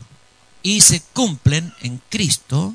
Este pacto no se cumple en Cristo y se cumple en la iglesia de Cristo, en todos los que son de Él. Por eso Pablo, escribiendo a una iglesia gentil, que es la iglesia de Corinto, le dice, yo recibí esto del Señor y se los he enseñado. Por lo tanto, cuando participen y coman el pan y beban la copa, sepan que están comiendo el cuerpo y la sangre del Señor. No le está hablando a una iglesia judía, sino a una iglesia gentil. Si el pacto fuera para los judíos, no podría Pablo hablarle a los gentiles del nuevo pacto. Pero luego, en el libro de Hebreos, el nuevo pacto otra vez es reflotado, ¿no es cierto? Es explicado como un pacto mejor que el anterior, que fue cumplido y terminado. Por eso es condicional. El nuevo pacto es incondicional. Entonces aquí tenemos pacto edénico condicional. El pacto con Adán, incondicional. El pacto con Noé, incondicional. El pacto con Abraham, incondicional. El pacto de la ley, condicional. El pacto palestino, incondicional. El pacto davídico, incondicional. El nuevo pacto, incondicional. ¿Qué significa condicional y qué significa incondicional? Condicional significa que Dios cumplirá el pacto si el hombre cumple ciertas condiciones de conducta. Entonces, eh, el cumplimiento del pacto está sujeto a la conducta del hombre y a las determinaciones del hombre. Incondicional significa que Dios se obliga a cumplir el pacto independientemente de la conducta del hombre. Ese es un pacto incondicional. Dios cumplirá su pacto independientemente de la conducta del hombre. La conducta del hombre, si no fuere apropiada a la moralidad, a la teología moral de Dios, para esa dispensación, lo que hará es conducta del hombre es afectar la vida del hombre, pero no el pacto de Dios. El hombre puede ser dañado y afectado, pero el pacto de Dios permanece. Esto es como te llama el Señor porque te escogió desde antes de la fundación del mundo. Te llamó la primera vez por amor, pudiste venir por amor enterito, ¿no es cierto? Sí, te llamó la segunda vez, todavía bien. Te llamó la tercera vez, se está poniendo riguroso. Te llamó la décima vez y ya te tuvo que poner problemas, apretar, presionar, perdiste esto, perdiste esto. En el dolor viniste al Señor. ¿Se cumplió el propósito? Se cumplió. Pero la tontera, la dureza, la pavada nuestra, ¿qué produjo? ¿Produjo mal en el pacto o produjo mal en nosotros? ¿Afectó el pacto? No, el propósito se cumplió, pero yo fui dañado. ¿Entiende? Entonces, es sin condición. Estos pactos son sin condiciones. Ahora, en la escatología, voy a explicar, en la escatología, vamos a terminar con esto, hay cuatro pactos que son los pactos más determinantes en el programa escatológico de Dios. El pacto con Abraham, el pacto palestino, el pacto davídico y el nuevo pacto. Estos cuatro son incondicionales y estos cuatro determinan la escatología bíblica.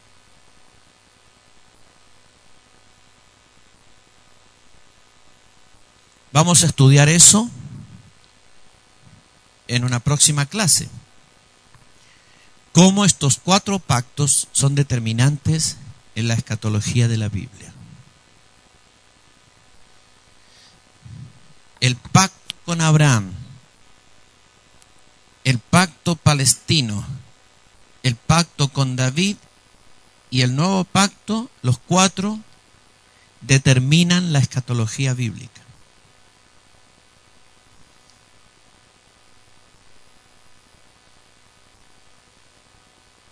Amén. Bien. Hasta aquí vamos a vamos a llegar con la ayuda del Señor el próximo jueves. Continuamos. ¿Sí? Invite a sus líderes. Eh, hay pastores que son habituales en esta reunión, pero no están hoy día. También vamos a recordarles. Vamos a ofrendar para el Señor